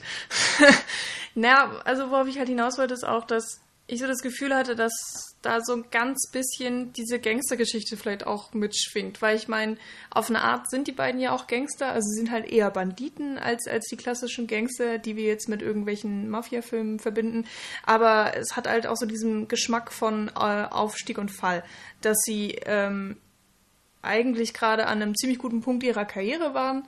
Und ähm, dann gibt es eben diesen einen Punkt, der den Fall dann einleitet und der dann eben so weit geht, bis, ähm, also es gibt dann kein Zurück mehr, es gibt dann keinen Auf, Aufstieg mehr, sondern eigentlich, sobald der höchste Punkt überschritten ist, ähm, wird von da an nur noch alles schlechter. Und ich finde, das sieht man hier auch, auch wenn es jetzt nicht unbedingt so krass deutlich gemacht wird unbedingt, weil wir kriegen nicht sehr viel von davor mit. Eigentlich fängt ähm, im Film, also kriegt man schon ziemlich schnell mit, dass eben der Zenit überschritten ist und dass es bergab geht. Und, und, und vorher die glorreiche Aufstiegszeit ähm, wird relativ ausgespart, ähm, was das soll jetzt keine Kritik sein. Ähm, Nee, erinnert mich so ein bisschen an Kalidos Way zum Beispiel. Genau, und, und das fand ich auf eine Art ganz interessant. Und ich hatte halt für mich das Gefühl, dass sie an diesem Abfall zu einem Großteil selbst schuld dran sind. Und das vielleicht ist nicht unbedingt. Also klar, es hat auch was damit also, zu tun, dass die Ära der Banditen zu Ende ist, aber irgendwie für mich persönlich hat's, war die Gewichtung halt eher dahin, dass sie auch selbst also ich, schuld sind. Ich finde halt, das Einzige, was sie sich im Grunde dann direkt vorzuwerfen haben, ist, dass sie nicht loslassen können. Dass sie eben nicht sagen ja. können, wir gehen jetzt nach Bolivien und machen da eine Farm auf. Oder wir sind jetzt, ich weiß nicht, sie fangen doch da noch diesen einen rechtschaffenen Job im Grunde an, wo sie selbst dann irgendwie genau. Geldeintreiber spielen sollen oder Jagd auf Banditen machen sollen im Auftrag von so einem Minen. Nee, sie sind einfach so eine Art Bodyguard. Ja, oder das. Also, aber es geht ja darum, dass in dieser Mine irgendwie viel Geld liegt und es soll ähm, beschützt werden. Genau, beschützt werden vor Banditen. Insofern stehen sie tatsächlich mal eigentlich auf der moralisch richtigen Seite. Aber das können Beziehungsweise, sie, ich glaube, es ist die Payroll, dass sie da von der Bank ja, holen, um die Mitarbeiter also die zu Löhne quasi, ja. Ja, genau. Aber es, ist, es sind eben Wertgegenstände oder es ist, äh, was weiß ich, Reichtümer, Geld, Geld wie man es auch nennen will oder was auch immer die dann genau hatten. Ähm, auf jeden Fall ist der Fehler bei denen halt, dass sie es nicht schaffen, diese Rolle länger einzunehmen. Also sie, sie scheitern ja im Grunde daran. Genauso wie sie sagen, Bauer werden, Farmer kann ich nicht, will ich nicht. Und das ist der einzige Fehler. Und das finde ich ist beim Gangster eben auch so. Die haben ja auch oftmals so diese Momente, wo man sagen könnte, du könntest aussteigen, du könntest jetzt wieder ein normales Leben führen, normaler, rechtschaffener Bürger werden, aber die Gangster und die Westerner, die schaffen es halt nicht, sondern sie sind irgendwie so fest an ihr Leben und so weiter als ja, Gangster eben ähm, geknüpft, dass sie dem nicht entkommen können. Und das kann man ihnen vielleicht vorwerfen, aber da spielen halt die Umstände auch noch eine große Rolle und also gerade natürlich bei sowas wie Kalidos Way, wo im Grunde die Gesellschaft ihm dann keinen Rückweg geben will. Ähm, aber hier, klar, kann man ihnen vielleicht die Schuld geben. Aber ich finde eben, dann ist nicht das Problem, dass sie nochmal den Zug überfallen, sondern dass sie irgendwie, ja, immer weitermachen. Also sie werden ja auch selber damit konfrontiert, sie überlegen ja tatsächlich dann auch Tschüss zu sagen zu diesem Gangsterleben. Und sie merken dann ja auch, dass sie nicht farmern können, dass sie letztendlich nie was gelernt haben, also dass sie gar nicht in der Lage wären, irgendetwas anderes zu sagen. Es ist ja, es ist ja nicht nur eine Frage des Willens, sondern auch eine Frage des Könnens, ja. weil sie eben und nichts anderes können. Und äh, sie haben natürlich auch jetzt Jahre und Jahrzehnte damit verbracht, ihre Identität auf äh, äh, zu Dingsen. Oh, bauen. Bauen, danke. das ist schlimm heute. Ähm, weil sie sind eben Butch Cassidy and the Sundance Kid oder sie sind Butch Cassidy and the Hole in the Wall Gang. Also das sind halt Namen, die, die sind ja auch bei vielen bekannt. Ich meine, die, der Film fängt an damit mit diesem Pokerspiel und eigentlich möchte der andere Typ da Kid äh, umbringen dafür, dass er eben beim Pokerspiel ähm, beschissen hat. Und aber in dem Moment, wo er diesen Namen hört, also eben Sundance Kid, lässt er davon ab, weil er einfach genau weiß, oh mein Gott, das ist ein richtig guter Schütze, gegen den habe ich keine Chance, das lasse ich lieber. Und würden sie jetzt in, in Bolivien oder in Amerika, ist eigentlich egal, würden sie ein normales Leben anfangen, dann würden sie diese Identität ja auch verlieren. Dann müssten sie, oder eigentlich wären sie gezwungen, ihre alten Namen wieder anzunehmen und so weiter und so fort. Und ich finde, da schwingt extrem viel einfach mit. Also vor allen Dingen auch dieses, ja, Ändern des Namens. Ähm, der im Film ganze einmal gesagt wird pro Person. Ähm, das, ich habe das Gefühl, dieses Leben haben sie hinter sich gelassen. Sie sind mhm. halt nicht mehr Jerry Longloch und wie sie nicht hießen. So, das sind auch Namen, die konnte ich mir auch nicht merken, weil sie so unwichtig sind eben. Und ähm, von daher, ich glaube, sie wollen so diese, diese, dieser letzte Funken Überzeugung hm. fehlt halt. Und dann sterben sie lieber als Banditen, sie sterben lieber als Butch, Butch Cassidy und sie, oder eben Sundance Kid, als dass sie sagen, okay, ähm, ich werde jetzt nochmal so wie ich mit dem Namen, mit dem ich geboren hm. wurde. Und das könnte man natürlich auch wieder auf den Western beziehen, nach dem Motto, ich bin ein Western, ich verstell mich nicht, dann sterbe ich lieber aufrecht in den 60ern und bin danach tot. Ja, aber dann, also da stelle ich mir jetzt schon die Frage, die mir so im jetzt in den letzten Minuten schon so im Kopf ist, inwiefern ist Butch Cassidy and the Sundance Kid denn überhaupt noch ein Western? Also ganz klar, wir haben so Elemente wie Pferde, wie diese Train Robbery Geschichten, die ganz klar Western Elemente sind. Wir haben auch so diese Dörfer und wir haben so Banküberfälle, aber letztendlich fehlt von der reinen Dramaturgie und von so rein vor allen Dingen syntaktischen Elementen ja sehr viel, was so ein Western auszeichnet oder was so ein Western als Western dann doch beschreibt. Hm. Ja, klar, das stimmt schon. Ähm, und auch, auch bildlich, also wir haben so diese ganzen, diese ganze Verfolgungsjagd zum Beispiel. Man ist es so gewohnt, dass man diese weiten Landschaften sieht, aber die werden tatsächlich relativ spärlich am Anfang eingesetzt. Vor allen Dingen auch, weil sehr viel in Wäldern abläuft und sehr viel in so in so bergigen Gebiet und mit irgendwelchen Büschen und so weiter. Und so diese, diese weite Prärie, die man so aus Westernfilmen kennt, auch aus den Spätwesterns dann irgendwie, die wird so gar nicht mehr in Szene gesetzt, wie man sie noch kennt. So ging es mir zumindest beim Gucken, dass ich so das Gefühl hatte, so viel Western ist da gar nicht mehr drin. Vor allen Dingen dann im, im zweiten, also im, im, je weiter dieser Film dann fortschreitet, desto weniger Western ist quasi in, in Butch Cassidy and the Sundance Kid drin. Ja, ich kann deine Kritikpunkte auf jeden Fall verstehen und ich finde auch, das ist. Ähm also es ist jetzt keine Kritikpunkte oder so, ja, okay. es ist halt deine Anmerkung. Eine Genre, eine Genre-Beobachtung. Genau. Ähm und auch so dieses, dieses, dieses Shootout und so, wo dann theoretisch der das ist ja letztendlich gar kein Shootout. Also wir haben ja nicht diesen lang her, herge, hergearbeiteten hergearbeitetes Duell zwischen dem Bösewicht ja, und dem Ja, aber das ist natürlich dem, auch Protagonisten. fast schon mehr so ein Leone-Standard. Also ich meine, gibt es natürlich auch ja. bei anderen, aber also es, es wurde ja auch anders schon immer im Western geschossen. Also da sind ja auch immer mal Gangs aufeinander geprallt oder Cowboys auf Indianer getroffen Klar. oder sowas. Aber es, es gibt ja trotzdem immer so diese beiden, diese beiden schon angedeuteten Parteien, die dann letztendlich aufeinanderbrechen. Und diese Parteien, die du am Anfang hast, eben von diesen, diesen sechsköpfigen Verfolgern, die werden dann ja gar nicht, gar nicht mehr ähm, also die kommen ja am Ende gar nicht mehr vor und die haben ja überhaupt keine Bewandtnis mehr im Ausgang von ja. Butch Cassidy und Sundance Kid. Und die beiden wissen ja auch gar nicht, dass sie jetzt gleich sterben werden. Also sie haben es so ein bisschen in Vermutung, Doch. aber ich ähm, finde schon. Aber zumindest aber fragt. Da müssen wir vielleicht gleich ja, mal drüber genau. reden. Okay, aber letztendlich ist es ja so, dass sie erstmal das Ganze so verneinen. Also sie, sie sagen ja so, das passiert jetzt nicht. So. Ja, das möchte ich jetzt hinten anstellen. Also erstmal zu der okay. Western-Frage. Ähm, also ich, ich, ich kann verstehen, dass man da so ein bisschen drüber stolpert, so ist das jetzt ein Western oder nicht. Ähm, für mich steckt da wirklich sehr viel drin und ich meine, Western, das, das ist auch ein Genre, das hat sehr viele Facetten. Also da kann man jetzt auch drüber streiten, ob High Noon wirklich ein Western ist, weil der einfach auch so ein ähm, ganz anderes Konzept hat. Aber trotzdem ist High Noon für mich ein, ein deutlicher Western. Und ja, High Noon ist natürlich ein deutlicher Western. Ja.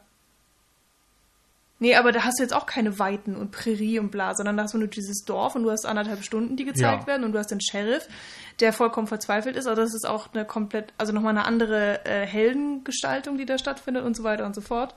Ähm, naja, aber du hast zumindest aber auch so ein Shootout, du hast so diese klassische American-Einstellung und so weiter. Also da gibt es, ich, ich reduziere das jetzt nicht nur auf die Prärien und die Weiten, aber ja, es gibt ja. da ja schon ganz viele andere Sachen und die fehlen ja zum Beispiel auch alle in Butch Cassidy and the Sundance Kid. Ja, weil der Film einfach eine andere Ausrichtung hat. Also der, der wollte auch einfach was anderes und es ist ja auch. Wie gesagt, also ähm, also ich, ich kritisiere auch gar nicht diesen Film an dieser Stelle und ich meine auch gar nicht, dass das jetzt ein schlechter Film oder ein schlechter Western dadurch ist, aber letztendlich entfernt er sich dann doch sehr weit von dem Western am Ende. Und das ist ja letztendlich auch die Aussage, die dieser Film hat, eben, dass der Western stirbt und dann ähm, letztendlich vielleicht auch auf so einer genre-theoretischen Ebene das Ganze dann auch sehr stark dann äh, bearbeitet.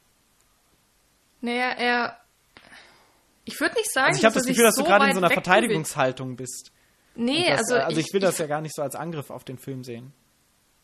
Habe ich auch verstanden und das, das wollte ich auch so nicht ausdrücken. Aber ich, also ich verstehe, dass du das Gefühl hast, aber ich finde halt nicht, dass es so krass abrückt. Das Ding ist halt, ähm, der macht halt noch viel, viel mehr und, und der ist ja auch dann allein durch die großen Comedy oder die, die vielen, vielen Comedy-Momente, die da drin sind, ähm, wirkt er natürlich anders und dadurch, dass du eben dieses Zweiergespann hast von Butch und Kid, ähm, ist es einfach ein anderer Western.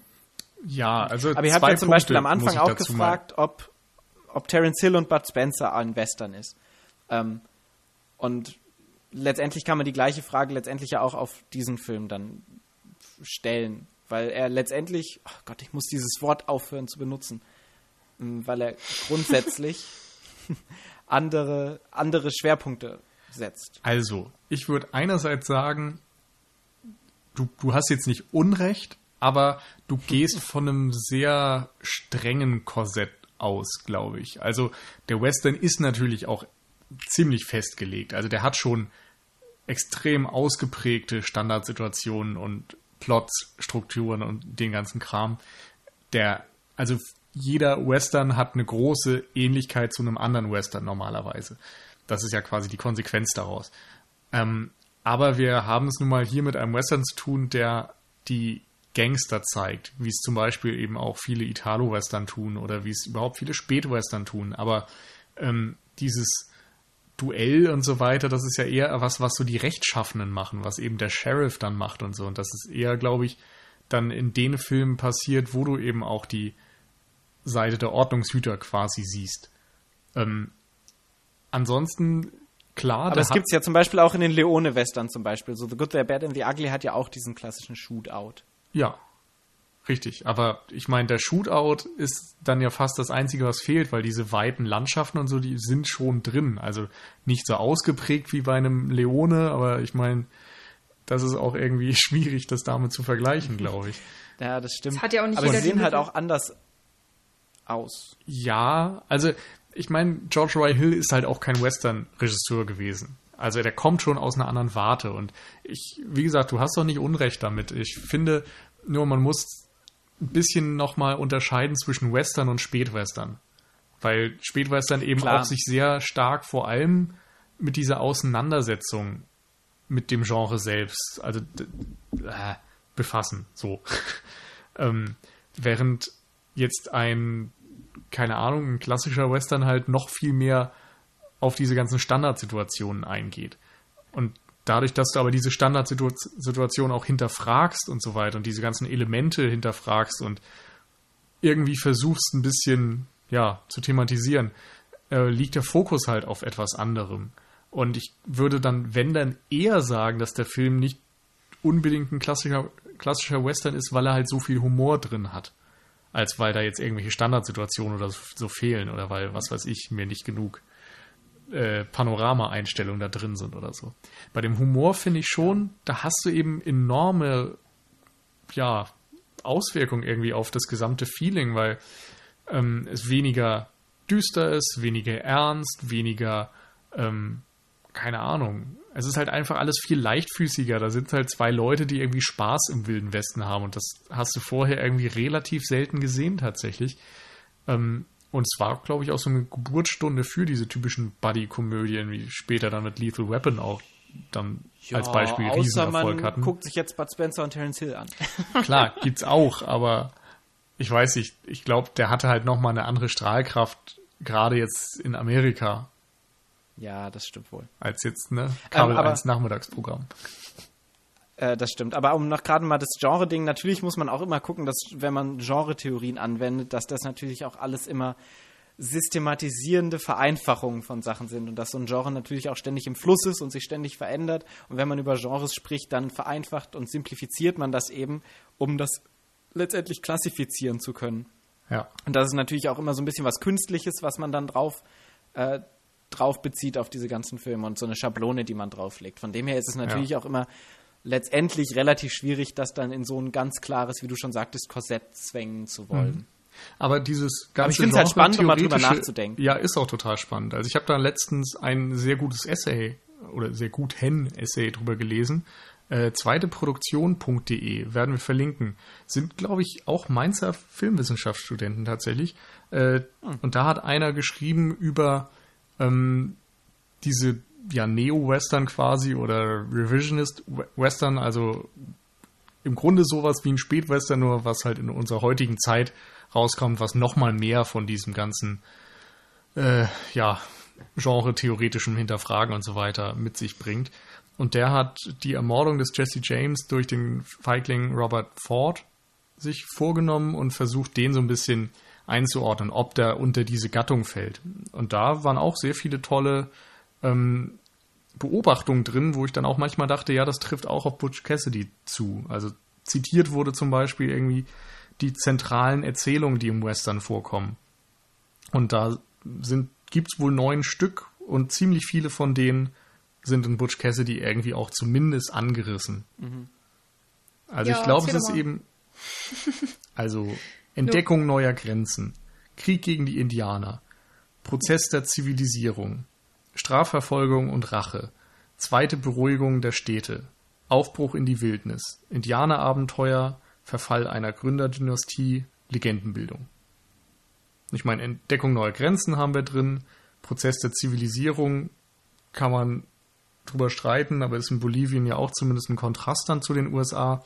Strafverfolgung, Rache ist drin, Lenge, ja. Legendenbildung ist drin, Aufbruch in die Wildnis ist drin. Passt. Ja, so ja wobei das alles schon eher dekonstruiert dann fast eher wird als alles andere. Ja, genau. Mhm. Aber das, das ist ja auch der Punkt. Also, das sind ja, genau. Erzählungen, die im Western stattfinden und im Spätwestern und im Neo-Western und so wird das dann dekonstruiert. Ah ja, okay. Mhm. Und insofern macht Sinn. Also wie gesagt, wer sich für Western interessiert, kann da gerne mal reinlesen. Und ansonsten, ja. Ich meine, ist ja auch dann nicht so wichtig, wie wir es am Ende nennen wollen, vielleicht. Nö, genau. Aber ähm, wir haben jetzt ja mehrfach auch schon den Comedy-Punkt angesprochen. Äh, ich finde, da könnte man noch mal so ein bisschen näher drauf eingehen, denn Nils hat auch schon ähm, den Begriff Buddy-Komödie so, ähm, fallen lassen. Und das ist wirklich ein, ein Element in diesem Film, was mir, glaube ich, am besten gefällt. Also der, der Film ist so unfassbar witzig. Und das ist man auch einfach überhaupt nicht gewöhnt von dem Western. Normalerweise, du hast den bierernsten Helden.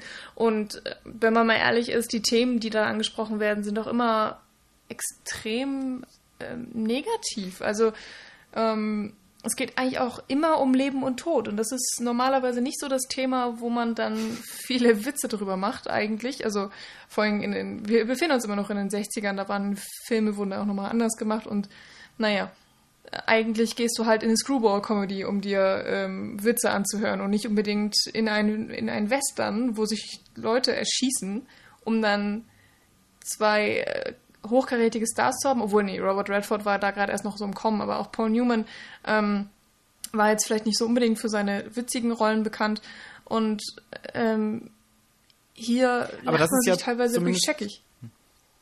Aber das ist ja zumindest auch eine große Quelle von Humor, nämlich der Bruch der Erwartungen.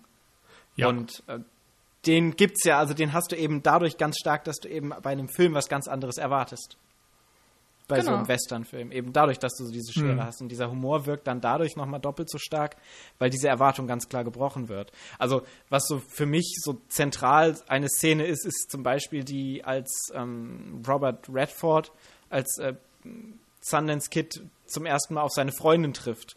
Und du erstmal so diese ganz krasse Vergewaltigungsszene aufgebaut hast, wo ja. er sie dann mit der Waffe bedroht und sie sich so auszieht und so und sie dann am Ende quasi fragt, du kommst immer zu spät und dann quasi diese ganze Situation dann äh, gebrochen wird und in so, so eine absurde Szenerie irgendwie verlagert wird. Was zum einen natürlich auch nochmal als Charakterisierung von ähm, Sundance Kid funktioniert, aber eben auch nochmal so einen kleinen humorösen ähm, Relief-Moment hast, weil du dann letztendlich ja aber auch froh bist, dass es eben keine Vergewaltigung bist, sondern dann auch, hm. dass es so eine zweite, ich habe mich ja so ein bisschen mit Humor beschäftigt in Zeit, äh, was dann, was dann so ein zweit, eine zweite, ähm, eine zweite Quelle von Humor ist eben nicht nur das Brechen von Erwartungen, sondern auch so dieser Re Relief-Moment, ja. dass du eine Aufbau von Spannung hast, die dann in so einem humorösen Aspekt dann entladen wird. Äh, man, man wird als Zuschauer vor allen Dingen auch so vor den Kopf gestoßen, weil man halt nie im Leben denkt, dass das seine Freundin ist oder Frau und auf einmal umarmen sie sich und du denkst echt so, was? Hm. So, und, und ich meine, heutzutage hat diese Szene immer noch einen gewissen Eindruck auf den Zuschauer. Und man muss sich erstmal vorstellen, wie das damals gewirkt haben muss. Und da war ja auch alles prüde und man musste verheiratet sein und um zusammenleben zu können und so weiter und so fort. Und die leben da in einer wilden Ehe und sogar auch noch fast in einer Dreiecksbeziehung, ähm, die ja eigentlich nur so minimal angedeutet wird. Und, und damals war das noch viel ja, undenkbarer und äh, dieser Effekt, der damals, ähm, also wie der damals auf die Zuschauer gewirkt haben muss, das würde mich echt mal, hm. also ist jetzt schwer nachzuvollziehen, aber würde mich echt interessieren und heutzutage wirkt es immer noch. Ja, ich mag auf jeden Fall generell diese Pointen, also dieses Brechen der Erwartungshaltung findet man ja an unfassbar vielen Stellen. Also sei es, dass sie dann eben kein Spanisch sprechen oder dass Sundance ins Wasser springen soll und dann sagt, ich kann nicht schwimmen. Das sind eben Dinge, die erwartest du nicht in dem Moment und teilweise ich weiß nicht, am liebsten, glaube ich, mag ich diese Explosion, wo sie den, den Safe aufsprengen wollen. Mit Woodcock. Und dann sagt er irgendwie nur so, ja, ich glaube, wir sind soweit. Und in dem Moment explodiert einfach dieses gesamte Ding. und, ja, man denkt noch irgendwie, sie sind mitten in Vorbereitung und zack, knallt's los. Also es ist immer wieder lustig. Ja, und auch der Wortwitz einfach. Genau, also die das auch. Dialoge sind perfekt teilweise. Und ich weiß nicht, am liebsten an der Stelle, glaube ich, mag ich dieses, ich glaube, wir haben sie verloren. Hä? Glaube ich nicht. Ja, ich auch nicht. Ja, dieses, dieses fast schon schüchterne Nachfragen von Butch immer bei, bei Sundance Kid ist immer, äh, weil er sagt dann irgendwas und er will eigentlich nur wissen, was Sundance Kid dazu sagt. Er will einfach nur so seine Reaktion, damit er sich selbst auch wirklich sicher Mhm. Aber ich glaube, es ist was auch so ein bisschen dieses, na, ich sag mal, Stärke demonstrieren. So nach dem Motto, ach, ich sag einfach, wir haben die verloren, weil dann wird es bestimmt auch wahr. So alles, was ich sage, wird hoffentlich wahr. Und dann, wenn Contra kommt, sagt er, ja, eigentlich weiß ich ja, dass es Quatsch ist. So, Und da, in der Tradition sehe ich dann auch das Ende des Films, dass sie dort eben auch sagen, so ist dieser Typ mit dem weißen Hut da? Nee, habe ich nicht gesehen. Oh, sehr gut. Ich dachte schon, wir würden Probleme kriegen. So. Und ich meine, da, da steht eine Armee vor der Tür. Die sind tot. Da kann nichts passieren. Die sind zu zweit. Butch kann nicht schießen. Und Und hat dann sogar auch noch eine verletzte Hand. hat zusätzlich, beide sind schon angeschossen. Und dann kommt eine reine Übermacht. Und äh, sie können nur verlieren. Sie können nur sterben. Aber irgendwie haben sie halt trotzdem diesen lakonischen Humor und, und blicken dem irgendwie dann trotzdem mit einem Ja, Lächeln diesen Zynismus letztendlich. Nee, finde ich nicht. Ich finde, Zynismus ist halt immer so was Negatives. Und ich finde fast, das ist so eine Art Galgenhumor eher. ja, genau. Aber irgendwie so ein, so ein positiver, so ein lebensbejahender, auch wenn das absurd erscheint. Vielleicht hängt es einfach damit zusammen, dass man, wenn man sich dazu entschließt, ein, mm, ja, ich sage jetzt einfach professioneller Bandit zu werden, dass man dann auch relativ schnell sich mit dem Gedanken anfreundet, dass man nicht eines natürlichen Todes stirbt. Und man muss ja auch sagen, sie hatten jetzt anderthalb Stunden Zeit, sich darauf vorzubereiten. Also nach 20 Minuten im Film steht ja im Grunde fest, worauf es hinausläuft, als eben die ganzen Leute ihnen sagen, das wird kein gutes Ende mit euch nehmen. Ja, auf Ab dem Zeitpunkt läuft es drauf hinaus und dann ist- wissen sie halt, genau. so, wir sind lang weggelaufen, aber irgendwann muss man es akzeptieren. Es ist halt so eine Art logische Konsequenz, aber das heißt Ja. halt nicht, dass man die nicht irgendwie auch nochmal mit einer Prise Humor dann wahrnehmen kann. Und sie laufen halt ihrem Schicksal auch entgegen. Also das, ähm, sie hören halt auf, sich zu verstecken und, und sie, ja, nehmen halt ihr Schicksal in Kauf. Und ähm, das ist ja auch eine Art Mut, also eine Art Größe, die sie da tatsächlich Genau. beweisen. Und deswegen äh, finde ich, wirkt es auf den Zuschauer dann auch nochmal sympathisch, weil man wirklich denkt, so, okay, das sind jetzt keine Weicheier, die sich in der Ecke verkriechen oder so. Ähm, wobei, lustige Geschichte, in, in Wirklichkeit, ähm, man weiß nicht, wie die beiden gestorben sind. Ähm, Ja, aber ich meine, die reale Geschichte dahinter ist ja, weiß ich nicht, ich finde, die muss man immer gar nicht so auf den Nee. Film beziehen, weil eigentlich hat es für mich zumindest wenig miteinander zu tun. ja, das stimmt, aber ich fand es äh, ganz interessant, weil gestern auch. Aber es beruht doch auf einer wahren Begebenheit, Nils. Ja, Mensch. ähm, es, mach alles kaputt, ne? Es gibt halt die Theorie, dass, ähm, oder es wurden auch irgendwelche Leichen gefunden, aber es wurde halt nie bestätigt, ob die das tatsächlich sind, wo dann ähm, angeblich Sundance Kid Butch erschossen hat, also so Gnadenschuss gegeben hat und sich dann selbst erschossen.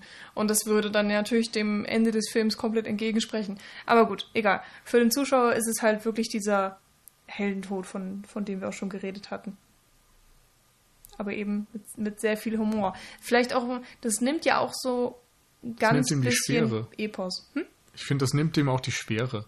Also Ja, auf das der auch. einen Seite ist es halt eine sehr tragische Geschichte, also von Anfang bis Ende. Wir reden hier von zwei Leuten, die irgendwie ihren Platz im Leben verlieren, die verfolgt werden, die erschossen werden. Das ist eigentlich grausam. Und trotzdem ist es irgendwie immer noch mit einem lachenden Auge dabei. So auf der einen Seite kannst du dann auch wieder das auf komplett alles beziehen, so der Western ist tot, traurig, aber hey, wir gehen immerhin ja mit einem positiven Gefühl hier raus. Ich fand das Ende tatsächlich. Ich finde es immer noch super traurig. Also auch wenn es. Es ist nicht so schwer, wie es sein könnte, aber ich sitze dann trotzdem immer da und denke, äh, ha, es ist, es ist doch irgendwie schlimm. Vor allem, du hörst ja dann diese Gewehrschüsse und weiß ganz genau, da sind gerade irgendwie 100 oder 150 Menschen oder sowas in diesem kleinen Dorf versammelt. Sie haben einfach keine Chance und werden dann von Löchern durch, äh, von Kugeln durchsiebt. Also auch wenn man es halt nicht sieht. Aber es ist schon, ist schon krass. An dieser Stelle muss ich ja erwähnen, dass der Film mich emotional eher kalt gelassen hat. Nur um das jetzt gerade noch mal so, hier so reinzustreuen. Ja, Aber Paul! Also, ich fand ihn jetzt auch nicht so lustig. Ich fand ihn auch nicht so traurig. Also am, also am, am meisten emotionalen Rückkopplung hatte ich so bei dieser Verfolgung, als es so diese, diese undefinierbare Verfolgung gab und wo man schon so diesen Druck gefühlt, äh, gefühlt hat, dass sie so keine, kein eigenes Leben mehr haben, weil sie letztendlich nur noch auf der Flucht sind und gar keine Möglichkeit mehr haben, dieser, dieser Verfolgung zu entkommen. Das war schon ein bedrückendes Gefühl, aber so ansonsten habe ich so das Gefühl, gleicht sich dieser Film irgendwie so aus, dass es dann bei mir in so einem, in so einem emotionalen Neutrum endet. Ich glaube, ich möchte mit Paul nicht mehr über den Film sprechen. ich glaube, ich habe jetzt Ja. genug. Ja, gut. Dann, dann lass das doch Bist jetzt ein schlechter bleiben. Mensch. Ja, bestimmt. Also ich habe tatsächlich jetzt so gerade gestern noch mal bei der Sichtung oder nach der Sichtung das Gefühl gehabt, der Film hat für mich echt Lieblingsfilmpotenzial. Also ich freue mich einfach jedes Mal, wenn ich den gucke.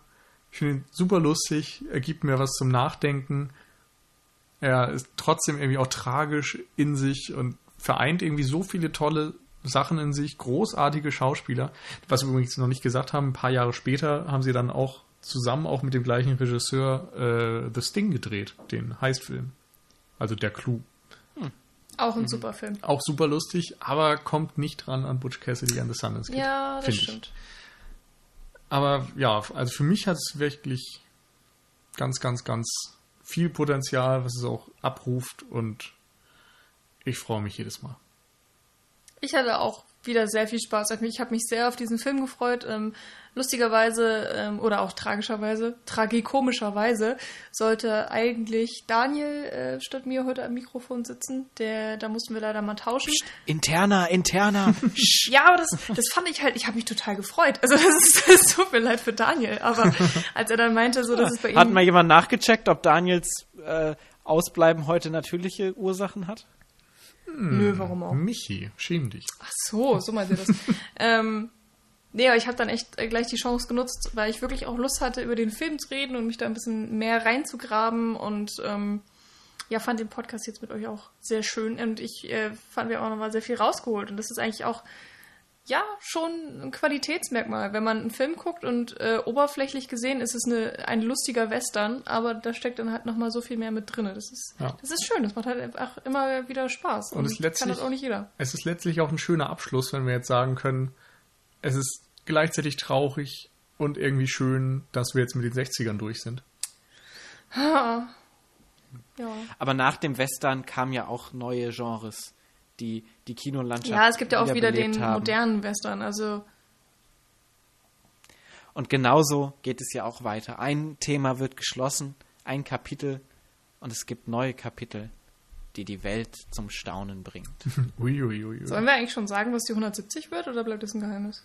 Das sagen wir nicht. Aber es nimmt bleibt. relativ genau Bezug auf das jetzige. Uh. So, es passt ganz gut. Wir machen mit den 70ern weiter. Nee. Aber gut. Ähm, Ich habe jetzt auch mal wieder Lust auf moderne Filme. Also ich, ja. Aber bevor wir dazu kommen, möchten wir noch einmal ein paar andere Filme aus dem Jahre 69 nennen, die Jawohl. stattdessen, also statt Butch Cassidy, vielleicht hätten Thema werden können. Und es vielleicht verdient gehabt hätten können, Ja. würden. Denn das sollten. haben wir immer am Ende gemacht von unseren, von unseren 60er-Folgen und das Ende bleibt ja immer auch gleich. Genau. Äh, da haben wir erstmal, wir bleiben beim Western, äh, wir haben schon genannt äh, The Wild Bunch, eben von Pecking Paw aus dem äh, selben Jahr, der ganz anders ist und trotzdem ganz viele Parallelen aufweist. Äh, natürlich auch viel mit dem Spät- oder mit den, mit den äh, Merkmalen des Spätwesterns dann zu tun hat. Ähm, auch sehr empfehlenswert. Und ähm, auch einer von Nils ja, Lieblingen ist vielleicht zu Nee. viel gesagt, aber Ich mag den. du magst ihn. ja, mehr als ich auf jeden Fall, sagen wir so. Ja, dann gab es noch. Äh, ich wollte jetzt so schön anfangen mit Easy Lover zu singen, aber ich komme die Musik nicht rein, dann spare ich euch das lieber. Es gab Easy Puh, Rider. ein Glück. Ähm, ja, thematisch ganz anders als das, was wir haben. Auch äh, ein Roadtrip, wie wir ihn quasi ja auch fast haben in Butch Cassidy and the Sundance Kid, äh, nur aus anderen Gründen. Ein, ähm, eine Ode an die Freiheit. Oh, das hast du schön gesagt. Ich glaube tatsächlich der finanziell erfolgreichste Film des New Hollywood oder zumindest des Jahres damals. Ähm, ja, ich würde vorstellen Armee im Schatten oder L'Armée des Sombres oder so heißt er, glaube ich, äh, von Jean-Pierre Melville.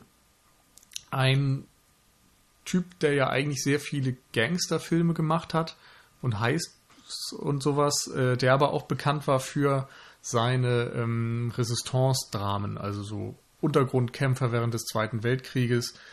Und Armee im Schatten verfolgt einige dieser Untergrundkämpfer und macht das auf eine total unter die Haut gehende Art und Weise. Ist sehr, sehr spannend, obwohl er auch extrem ruhig und langsam erzählt ist, nimmt sich enorm viel Zeit für die Figuren und die Konflikte und hat mir richtig, richtig gut gefallen. Also Armee im Schatten, super Film. Tja, blöd, wenn man morgens früh aufstehen muss und den Film dann nur zur Hälfte sehen kann, weil man dann irgendwann schlafen muss. Das war blöd. Gut. Ähm, hab halt nicht geguckt, wie lang der ist. Das sollte man vorher immer tun.